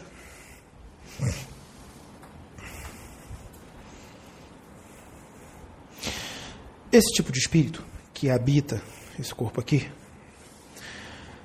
ele existe só para uma coisa: o progresso. É entediante para ele se ele não fizer isso. Você entende isso? É entediante. Ele tem que fazer, senão ele começa a se coçar todo. Ele tem que ajudar a salvar almas. Ele tem que pescar almas para o todo. Se ele não fizer isso, a vida dele não tem sentido. Se ele não expandir sua consciência e ajudar você a evoluir, ele não tem razão de viver. Ele não estaria aqui, ele estaria num outro planeta primitivo ajudando outros a progredir. Esse é o espírito que habita esse corpo. É o tipo de espírito que foi criado para resgatar vidas para evoluir. É o tipo de espírito que foi criado para governar mundos. É o tipo de espírito que foi criado para governar sistemas solares. É o tipo de espírito que foi criado para governar um quarto de uma galáxia. É o tipo de espírito que foi criado para governar a metade de uma galáxia. É o tipo de espírito que foi criado para governar três quartos de uma galáxia. É o tipo de espírito que foi criado para governar quatro quartos de uma galáxia. É o tipo de espírito que foi criado para governar duas galáxias. É o tipo de espírito que foi criado para governar três galáxias. É o tipo de espírito que foi criado para governar um universo. É o tipo de espírito que foi criado para governar dois universos. É o tipo de espírito que foi criado para governar três universos. É o tipo de espírito que foi criado para governar um super-universo. É melhor parar. Porque tem muito mais no universo. Só que tudo que eu disse aqui não é assim é no decorrer das escalas cósmicas, passo a passo, porque a evolução não dá saltos. Mas você vai interpretar como elogio, porque você vai interpretar tudo isso como se fosse agora. Não, ele só vai governar tudo isso daqui a milhões, bilhões, trilhões de anos. Não é agora. Então não é elogio. mas vai chegar lá. Mais rápido que você. Porque não tem a mente fechada. Porque não tem a mente engessada. Esse vídeo é para todas as religiões. Mas é mais para os espíritas. Depois desse vídeo, hum, digamos que. Vamos ver quando é que nós vamos colocar.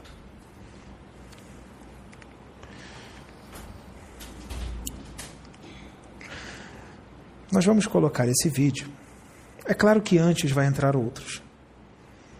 Antes e depois. Ele vai trazer conhecimentos de mediunidade, do jeito que os espíritas gostam e tudo mais. Conhe... O quê? falar para eles, está explicando que, que o Kardec não foi o Chico, não. Não, já falamos, já falamos, já, já falamos, já falamos, já falamos que Kardec não foi Chico. Então, terá conhecimentos de, de, de mediunidade, terá conhecimentos de é, é, reencarnação, obsessões de todo tipo e tudo mais. Tudo bem. Mas esse tipo de vídeo precisa ter. Sabe por quê? Porque eu disse que precisa as mentes expandir, principalmente para o que virá. Porque o Cristo, Jesus, ele não quer mais ninguém queimando livros, porque não aceita nada do que é novo. Ah, mas os tempos são outros, nós não vamos queimar, mas não vamos aceitar. Ou vamos atacar? Ou vamos dizer que é antidoutrinário, está fora da doutrina? É demais para a cabeça? Porque nos livros nós vamos falar sobre lebrechaus que vivem numa dimensão que você não conhece. Só que lá não tem só lebrechal. Lá tem outros espíritos que quando chegar, muitos de vocês vão achar que é fantasia, que é loucura, que não existe. E eu estou dizendo uma coisa, nós vamos trazer muito mais coisas. Os procedimentos para pegar magos negros não para só na apometria. As obsessões complexas que muitas pessoas conhecem é uma quantidade diminuta de obsessões complexas que existe lá nos laboratórios. Existem muitas outras obsessões complexas que médium prepotente, vaidoso, arrogante nem sabe que existe.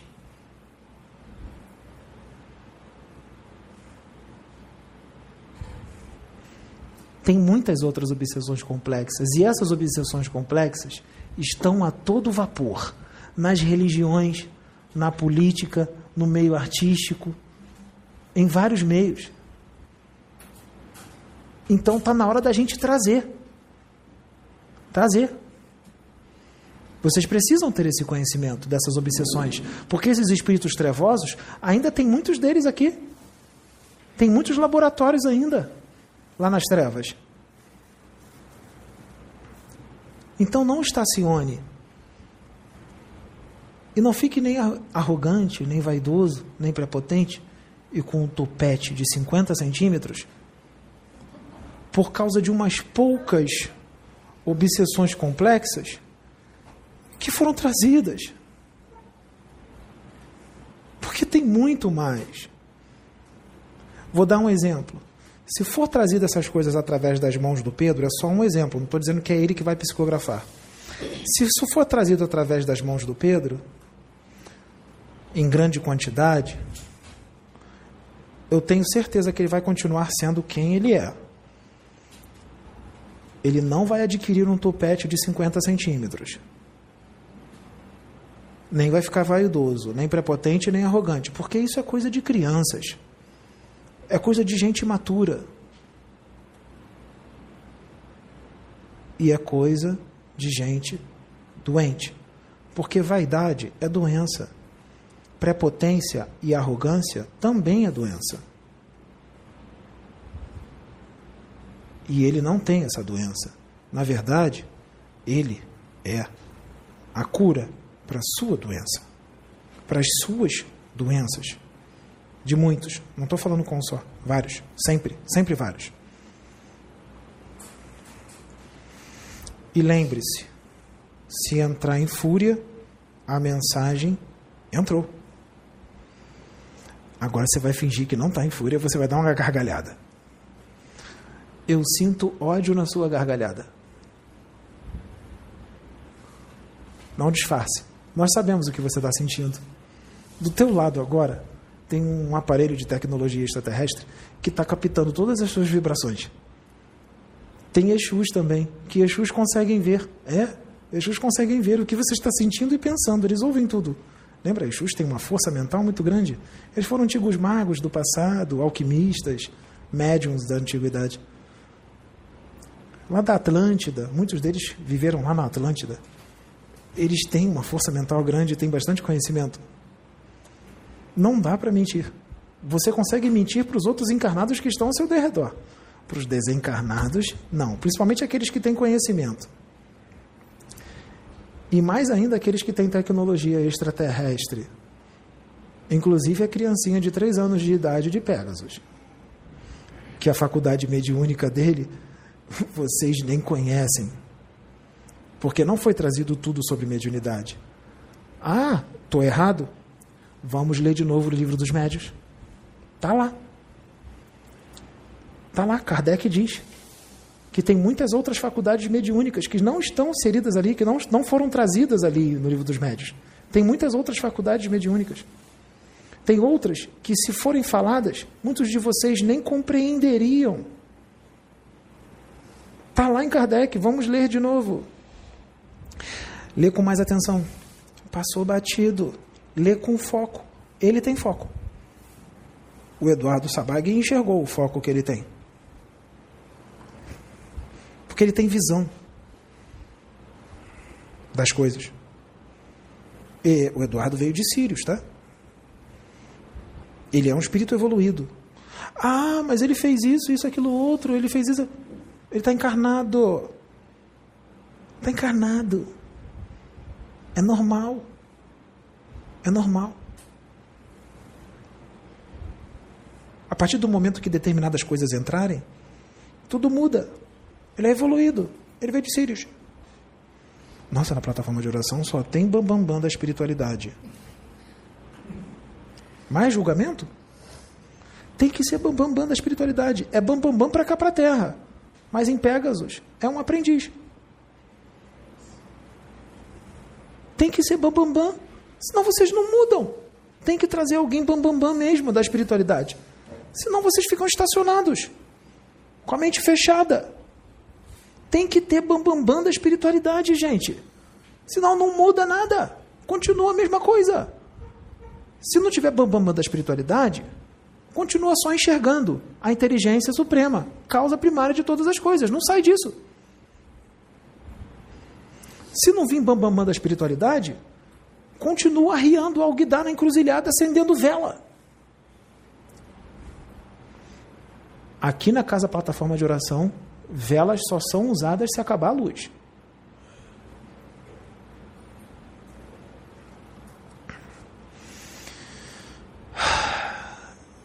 Se não vier a bambambam bam, bam da espiritualidade, continua com um monte de guia no pescoço. Continua tendo que se vestir só de branco. Continua tendo que botar calça e não pode botar uma bermuda. Se não vier a bambambam bam, bam da espiritualidade, continua cometendo o equívoco e a idiotia de dizer que o espírito está de óculos, quando na verdade é um médium quando eu vi o espírito incorporado no médium com um microfone, eu parei de ver o vídeo. Não, quando eu vi o espírito com o microfone,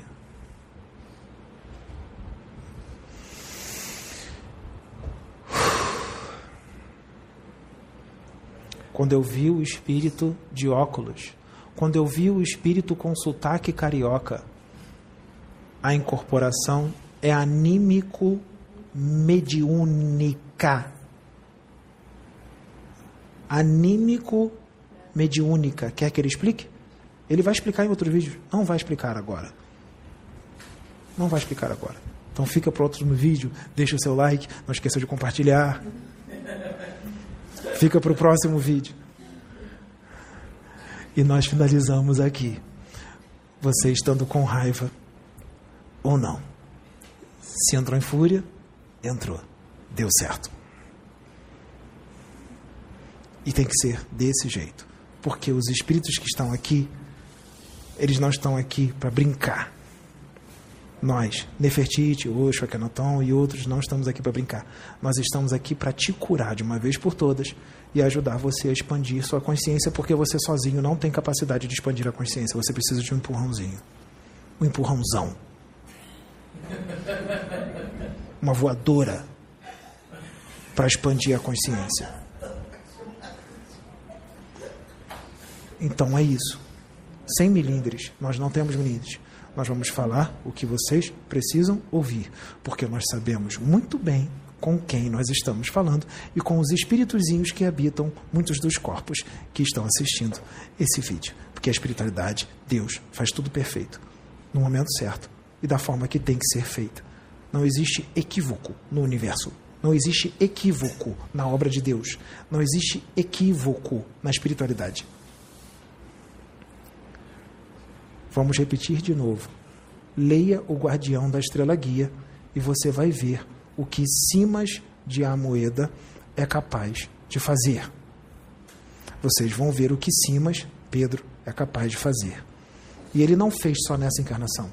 Ele fez em outras antes dessa, ele fez em outras, em outros planetas, ele fez em outras, em, outros, em outras dimensões, e ele faz agora e continuará fazendo nas próximas também. O céu é o limite. Não, céu não. Céu não é nada. O universo inteiro é um limite. Todos os universos é o limite. Não é o céu. Está enxergando pequeno. Não é o céu, é o limite. É o universo todo. Sabe por quê? Essa palestra aqui está sendo transmitida para o plano espiritual de 53 planetas primitivos.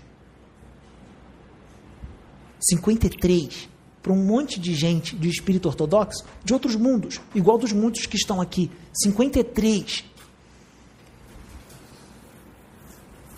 Tem que ter muita paciência, o todo tem que ter muita paciência para ver um monte de planetinha com as mesmas dogmas, as mesmas doutrinas, as mesmas mentes fechadas, as mesmas mentes engessadas.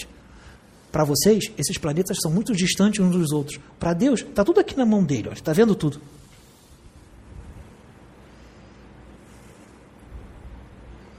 E ele tem paciência infinita. Ele faz isso sorrindo.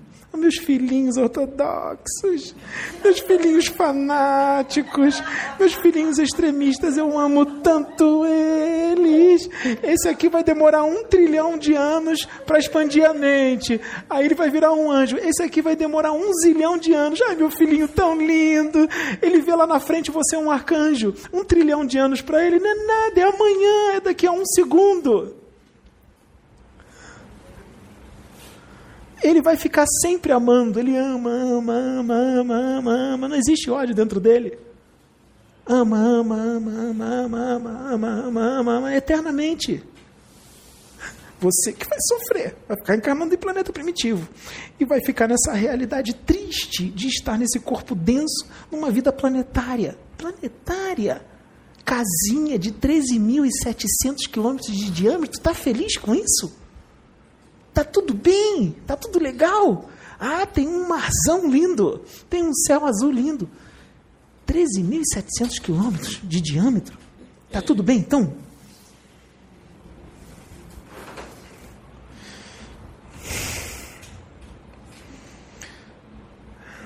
É, acho que não se sabe o que é liberdade. Não se sabe o que é liberdade.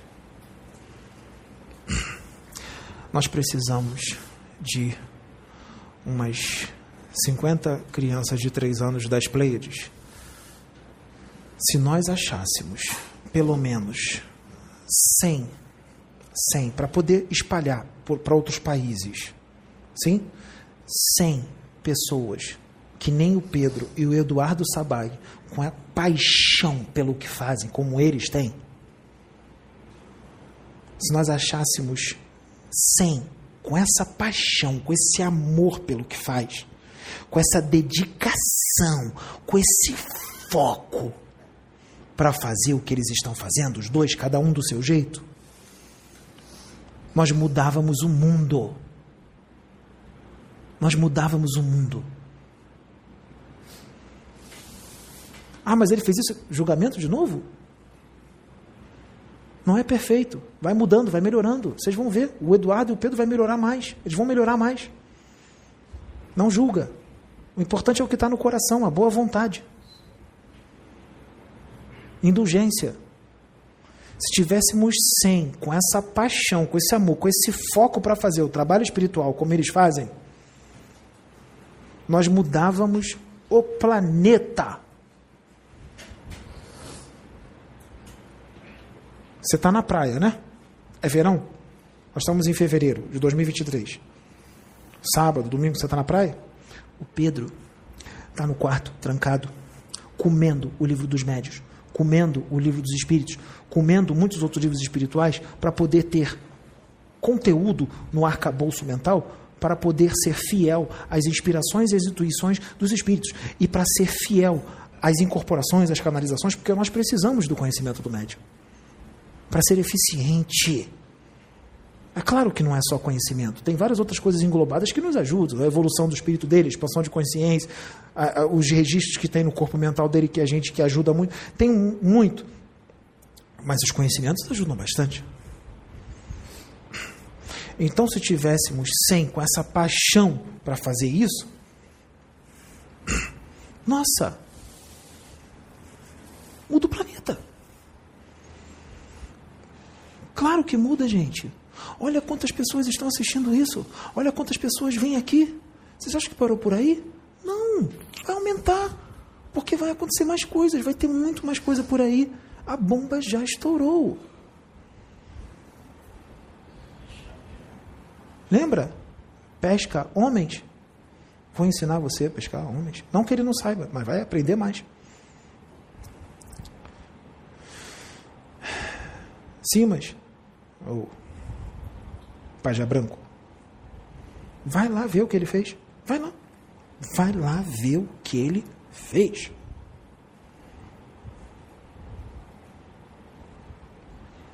O cara entrou aqui. Lembra do Midas? Onde bota ouro? Onde bota mão? O cara mudou o panorama todo daqui. Todo.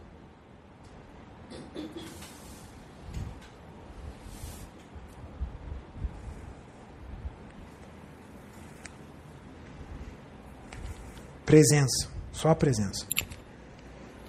O que fala e o que faz. É para melhorar, é para evoluir. Não é para ficar com raiva dele. O que está sendo feito é necessário.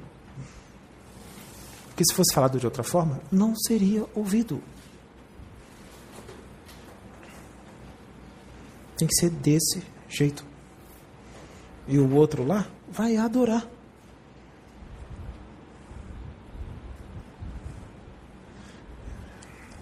Essa é a mensagem deste vídeo.